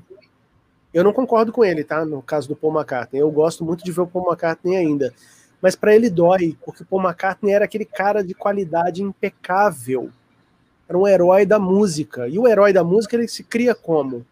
Sendo essa figura de outro planeta, como Paul Stanley. A gente é fã dele por quê? Porque ele era ótimo. Se ele fosse apenas um cara que canta mais ou menos e usa playback, não ia fazer diferença pra dele. gente. Como outras bandas que os caras cantam menos, você nem ligou. Olha aqui como é que o Paul Stanley tava em 2015, ó. Na beca, ó.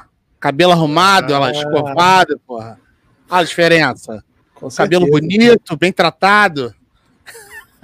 E outra, Ô, Daniel, tô te perguntando aqui, ó. Deixa eu ver quem ah. que perguntou aqui. Peraí. Ah, foi aqui, ó. Isabelle Rick Stanley, ó. Daniel, o que que você falou para o Paul na livraria? Então, foi um negócio. Eu não contei no dia, acho que eu contei. Não, não, né? olha só, é, é, que faltou você concluir. Que você estava falando lá das emoções de, de chegar perto do Paul Stanley e tal, mas o que você. A ideia que você trocou com ele quando você chegou perto dele, você não contou. Mas, olha, mas de né? qualquer forma, de, de qualquer forma, depois, quando vocês acabarem de assistir esse podcast aqui, vai lá no, no, no link que eu já, já postei aí. Depois eu vou colocar na descrição do vídeo também. Depois eu coloco. para facilitar a galera que estiver assistindo depois. Entra lá no, no link. Lá o Daniel conta a saga completa, conta a viagem e tal. Aí vocês vão ter com mais é detalhes. Maneiro, né? Mas conta, conta o que você falou para ele, o que, que você perguntou para ele, Daniel. Eu lembro que você Bom, perguntou, eu, eu, lembro que você tinha falado assim, que você virou para ele e ah não, isso foi com o Rafael Moreira. Depois a gente ah, fala. É? Sabia que você ia dizer. Eu encontrei com ele, tu sabe, né? Eu encontrei é com mesmo? ele também. Encontrei com ele também lá no Cruzeiro. Ele tava lá também. Você perguntou também ou não? Quase que eu perguntei. Eu falei, Rafael, pô, você tá ali. Então, cara, é... lembrando, né? Na época do que se foda, quiser foda, a gente tava vivendo um outro período. Era um pouco mais tranquilo essas piadinhas, assim, né? De... É, agora é cara, politicamente incorreto. É, assim, e eu até entendo que, poxa, algumas pessoas podem se ofender mesmo. Eu fiquei imaginando, né? Um cara que é fã meu e fã do Kiss, e o cara é homossexual, e o cara tá ouvindo a gente tirando um puta sarro. É o cara viadão, o cara viadão. Mas, botando esse contexto, né, de época, porque para falar, quando eu conheci o Rafael Moreira, eu tava trocando ideia com ele e eu perguntei na lata, né? Eu falei, cara, eu, eu perguntei desse jeito, né? Eu não fui nem sutil. Eu falei, pô, isso é viado? Aí ele fez um, não, imagina, ele adora mulheres. Ele falou assim. Aí, que idiotice, né, cara? Mas o lance que eu falei com ele no dia do, do autógrafo lá, porque eu tava, né, pisando em ovos, e aí eu lembro que eu cheguei e o brasileiro, talvez, ou eu sou assim, eu sempre falo que eu sou brasileiro quando eu chego nos lugares, né? Nessa época eu me apresentava, oi, tudo bem? Eu sou brasileiro, para justificar o inglês meio, ah, né? E aí ele já ficou todo assim, é, brasileiro. É... Ele falou assim, passion. Ele não falou nem a, fra a frase inteira, né? Ele não falou o brasileiro é apaixonado, ele só falou assim, passion. Aí eu. Bosta. Mas aí eu virei para ele quando ele estava assinando, né, eu ali do lado tirei a foto. E a pergunta que eu fiz é muito egoísta, assim, é para mim, né? Porque eu tenho um outro cara que eu gosto muito na música que aqui não é muito conhecido, é o Todd Rundgren. Músico fabuloso, eu sou muito fã desse cara. Você já tocou com ele, inclusive, né, Daniel? Toquei, toquei num disco dele, inclusive, e já fui várias vezes para os Estados Unidos tocar em banda tributo, é, abrindo o show dele, né? Fiz muita coisa já. Mas aí eu já vi esse cara sendo citado em muitos livros do Kiss. Se você pegar aí aquele livro que você falou outro dia, do o Nothing to Lose, tem citação dele. É, o, aquele Behind the Mask, que é onde eles passam música por música, eles até falam de. Sensacional, love, sensacional. A música Love Her All I Can, ela é chupinhada de uma música dele. de uma banda que ele tinha que chamava Ness. Não é do Alice Cooper, não. É uma, uma banda do, do Todd Rundgren chamada Naz também, né? N-A-Z-Z, que tinha uma música chamada Open My Eyes, que era muito famosa na época. Então, eu queria saber do Paul Stanley se ele curtia esse cara, se ele gostava das músicas dele, né? Eu perguntei, né? Você curte as músicas? Não perguntei nem se ele curtiu o cara. Eu esperava que ele falasse quem? Ou oh, não. Mas ele falou que sim, ele falou, nossa, eu adoro. E aí continuou conversando, e o cara me levando embora, assim, ó e o Paul Stanley falando, nossa, as músicas dele são maravilhosas. Parecia que ele queria até um, trocar uma ideinha ali, né? E eu falei, bom, beleza, já sei que o cara também curte o meu maior ídolo. São os meus dois maiores ídolos, né? Da vida. É o Todd Rundgren e o Paul Stanley, em igualdade ali, né? Cada um por um motivo. Foi isso, eu gastei meu cartucho de pergunta. Antes eu perguntei, né? Falei, posso te fazer uma pergunta? E ele foi super, estava numa boa vontade, claro. E, cara, vamos, convenhamos, né? Eu tô falando essa história do playback, o pessoal pode até achar, pô, o Daniel não gosta. Eu amo isso. Eu amo esses caras.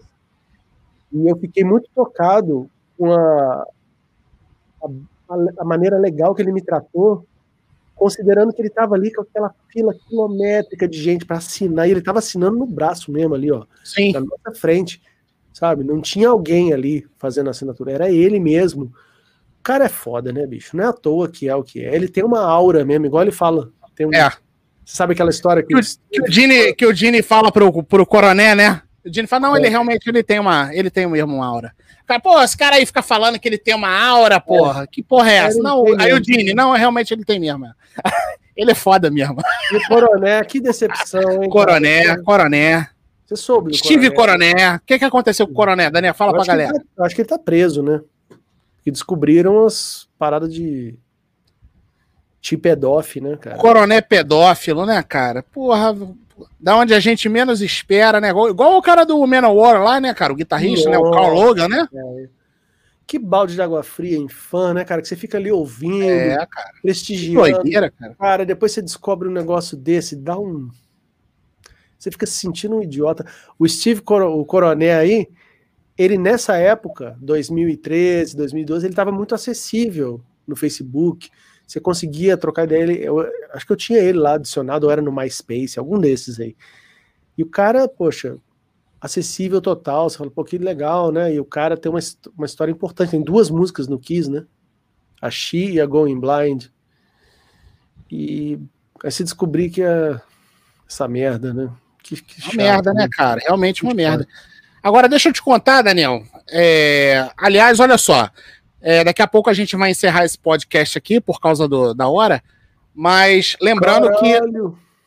lembrando que se vocês quiserem mais papo, é, compartilhem esse vídeo, peçam para os amiguinhos visualizarem, curtirem, tá? Não custa nada. Agora, se você quiser ajudar o canal também, é só clicar no botão Seja Membro, é só R$ 2,99, cara. Deixa de ser fuleiro, cara. Clica aí no botão, cara. Me ajuda, cara. Entendeu? Se você quiser mais papo, a gente traz o Daniel de novo aqui e depois eu quero ir lá no, no Daniel Yasbeck Show, entendeu? Para trocar mais é. ideias sobre Kiss. Então, cara, divulguem aí esse vídeo, compartilhem, pede pro amiguinho dar o like aqui pra gente, beleza? Daniel, deixa eu te contar a história do Rafael Moreira. Conta aí. Rafael Moreira estava no, no Kiss Cruise que eu participei. Ele foi e aí, tocar? cara? Hã? Ele, Ele tocou com tocar? Magnético, ele tocou com Magnético. Ah, legal.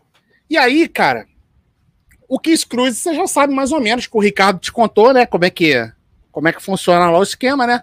E aí, cara, tem a lojinha lá do de Merchan, aí tem o Merchan do Kiss e tem das outras bandas, assim, tem alguma coisa das outras bandas que vão tocar.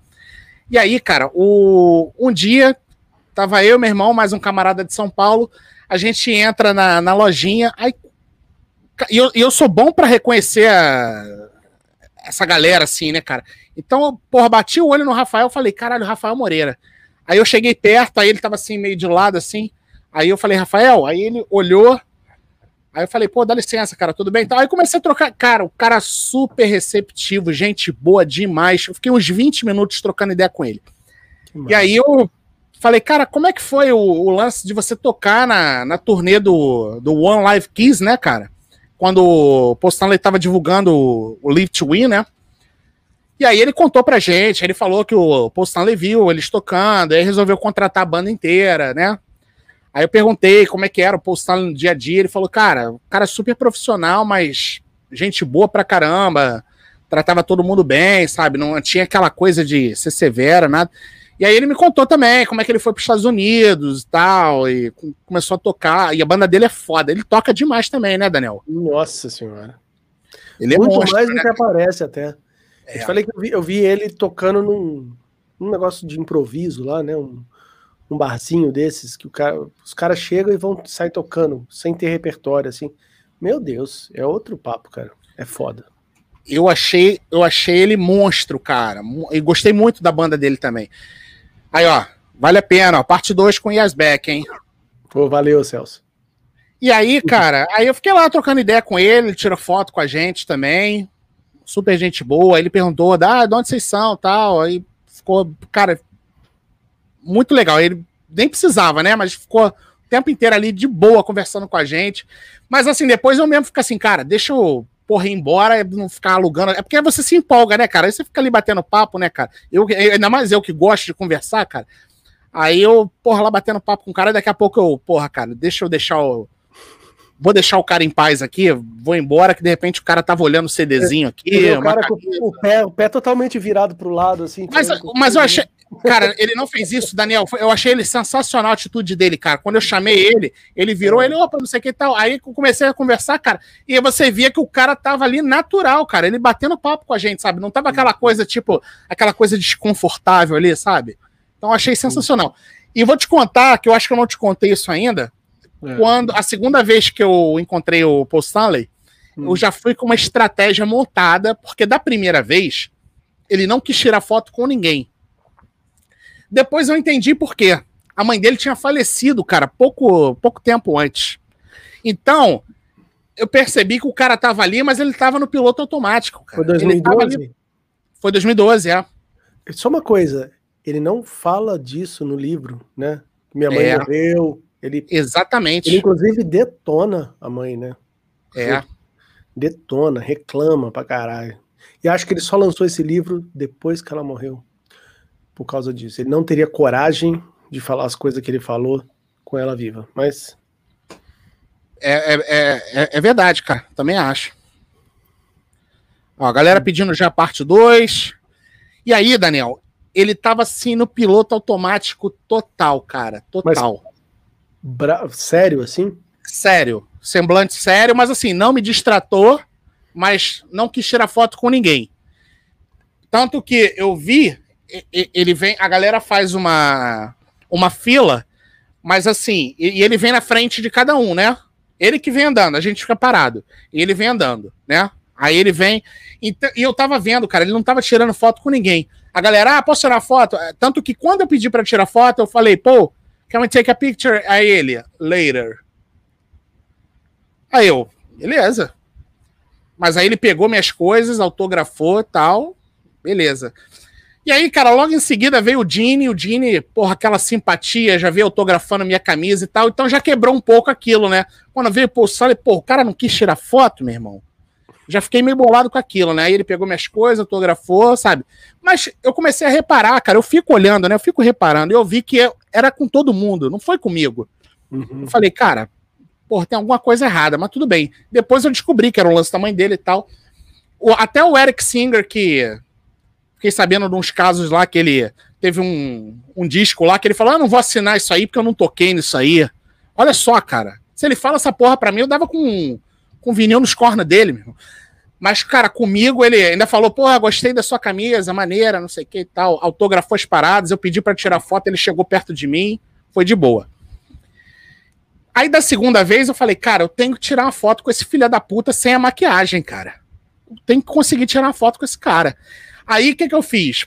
Porra, já fui com a minha estratégia toda montada. Eu falei, cara, vou falar que, porra, sou fã do cara desde, porra, criança pequena lá em Barbacena. e já fui. Já... Cara, e aí quando ele, quando ele chegou, veio chegando para perto de mim, aí eu falei, pô, admiro muito sua música, não sei o que tal, aquela conversa de, né? Uhum. Aí ele, aí, tanto que tem a, a, a menina que tava comigo, cara, ela foi tirando as fotos eu falei, cara, vai tirando foto. Quando ele chegar perto de mim, tu vai tirando foto, mesmo, né? Então ela foi tirando, a Bia foi tirando um monte de foto minha. E aí tem toda a sequência, Daniel. Aí quando eu falei com ele, aí eu mostrei tatuagem, eu falei, ó, oh, eu sei que você vê tatuagem do Kiss todo dia, mas isso aqui representa o quanto, porra, eu, eu, eu curto a sua música, curto a sua arte. Aí mostrei a ele, obrigado, aí ele bota a mão no peito e tal. E aí eu falei assim, cara, eu troco todos esses autógrafos aqui por uma foto com você.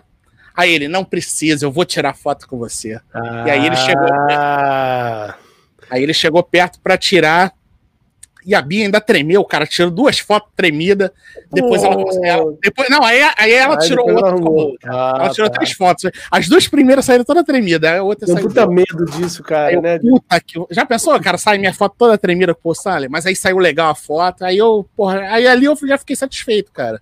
Que massa, hein? Aí já fiquei. Aí depois eu encontrei no. Ah, e aí teve a do. No, que eu não sei se eu te contei também, que eu já até fiz o vídeo.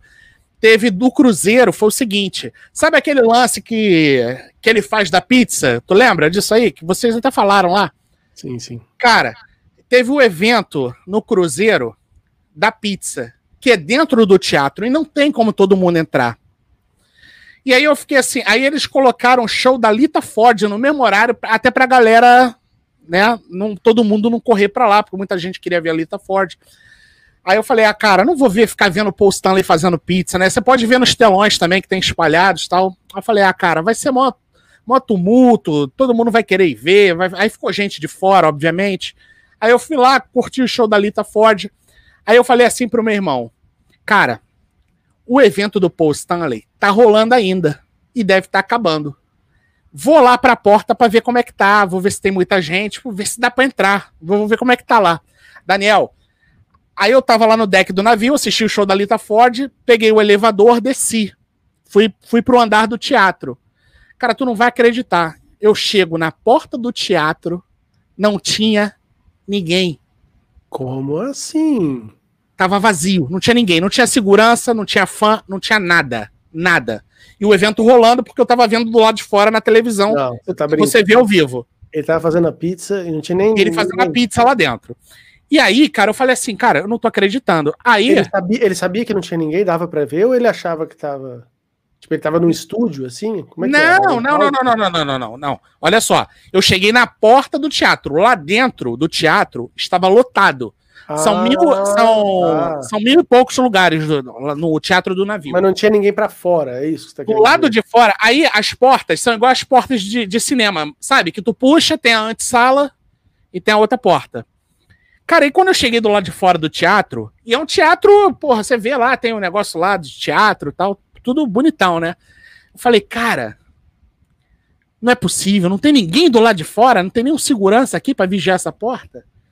Aí, cara, eu falei, não, alguma coisa tá errada aqui. E eu olhei no corredor, vi na televisão que ele estava lá dentro fazendo o evento lá. Eu uhum. vi né, o Poçanle lá no palco. Eu falei, cara, não tô acreditando. Aí eu meto a mão na porta, a porta aberta. Entrei. Aí, aquela antessala escura. Aí eu puxei, cara, botei só a cabeça assim, olhei. O teatro lotado não tinha segurança, não tinha nada. Os, os teatros todo lotado.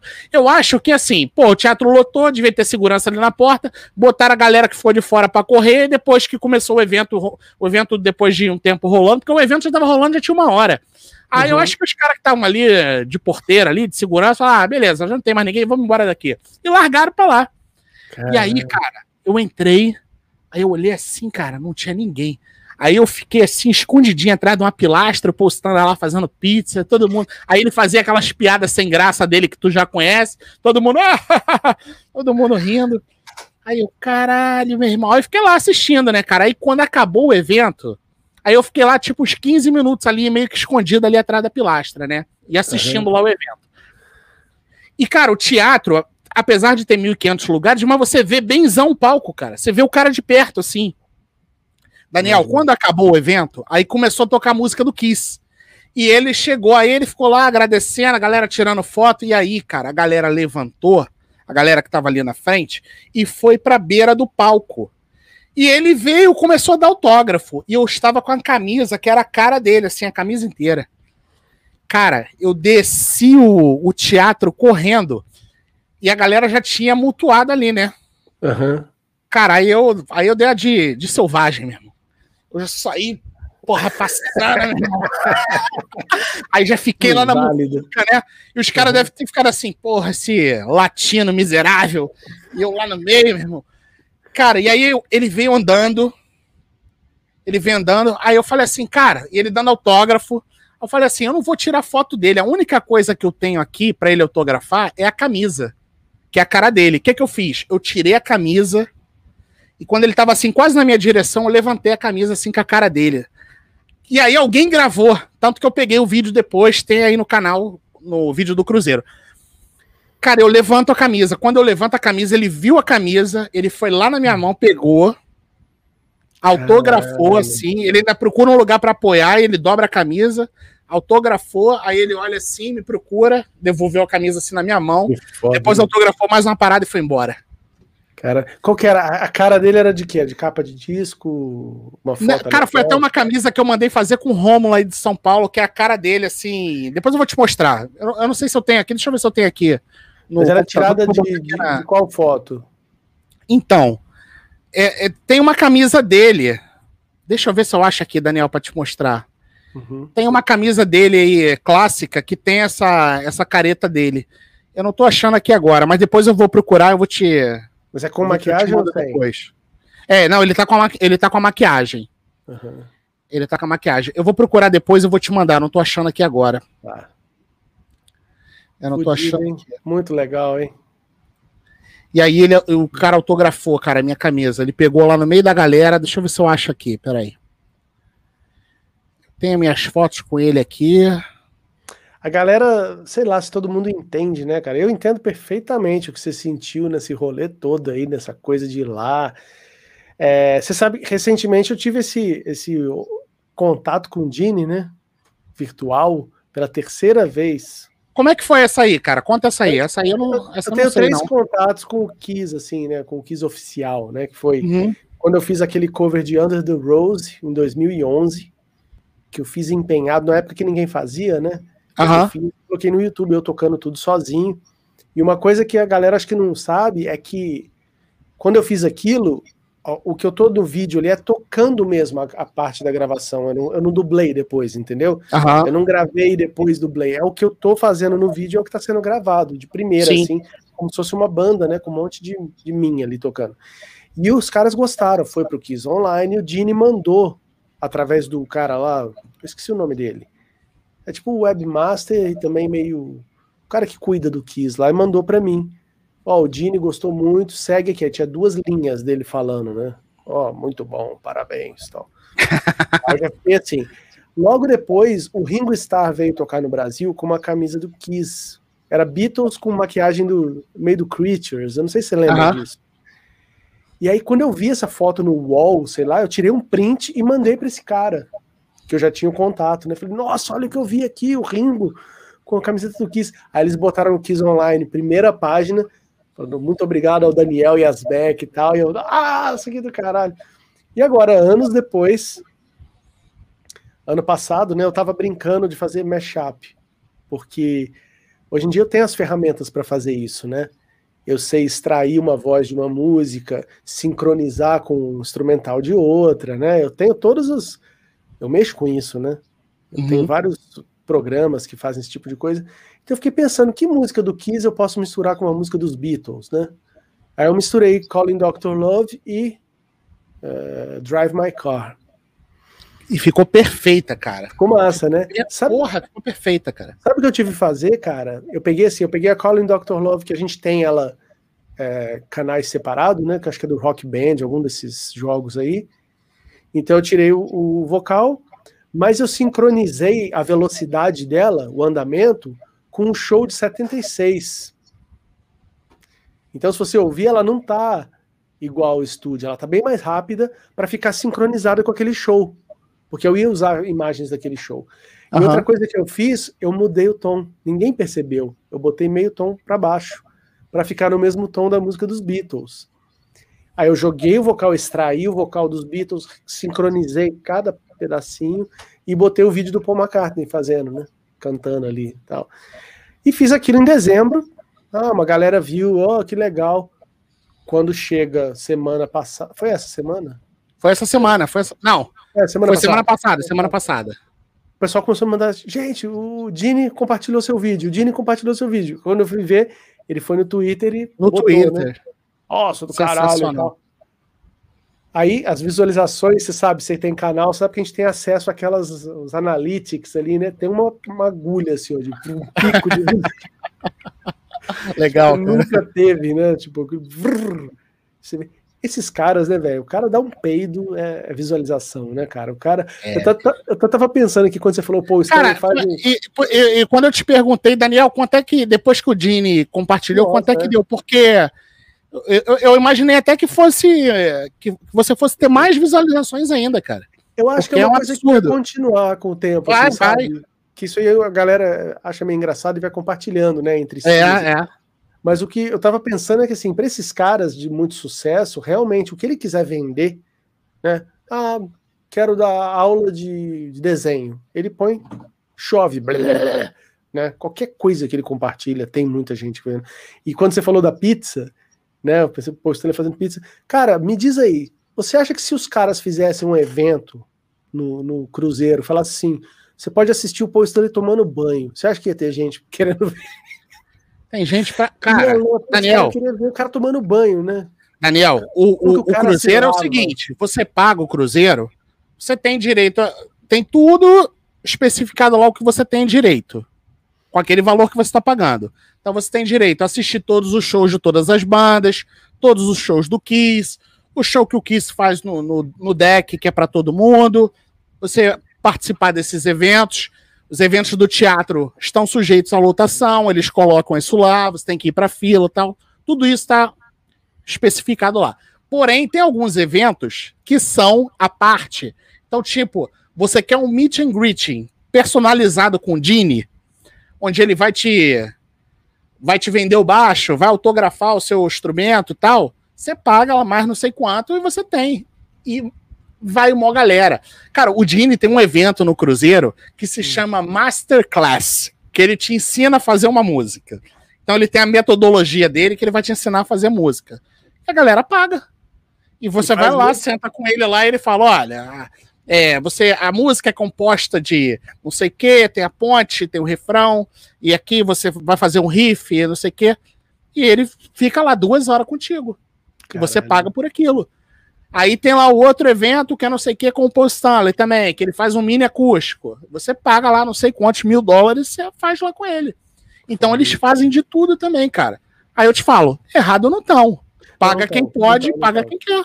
Errado mas, não estão. Mas só voltando. Porque se eu tivesse cara, banda, eu faria a mesma coisa. Paga quem quer. Mas voltando naquilo que eu te falei, que o Kiss vai dando passinhos de coisas que a gente. Caralho, os caras fizeram isso. Tem vários, né? Vários. Como eu te falei, a peruca, não sei o quê. E tem um que eu achei que eles deram. Eles cruzaram a linha. Sabe o quê?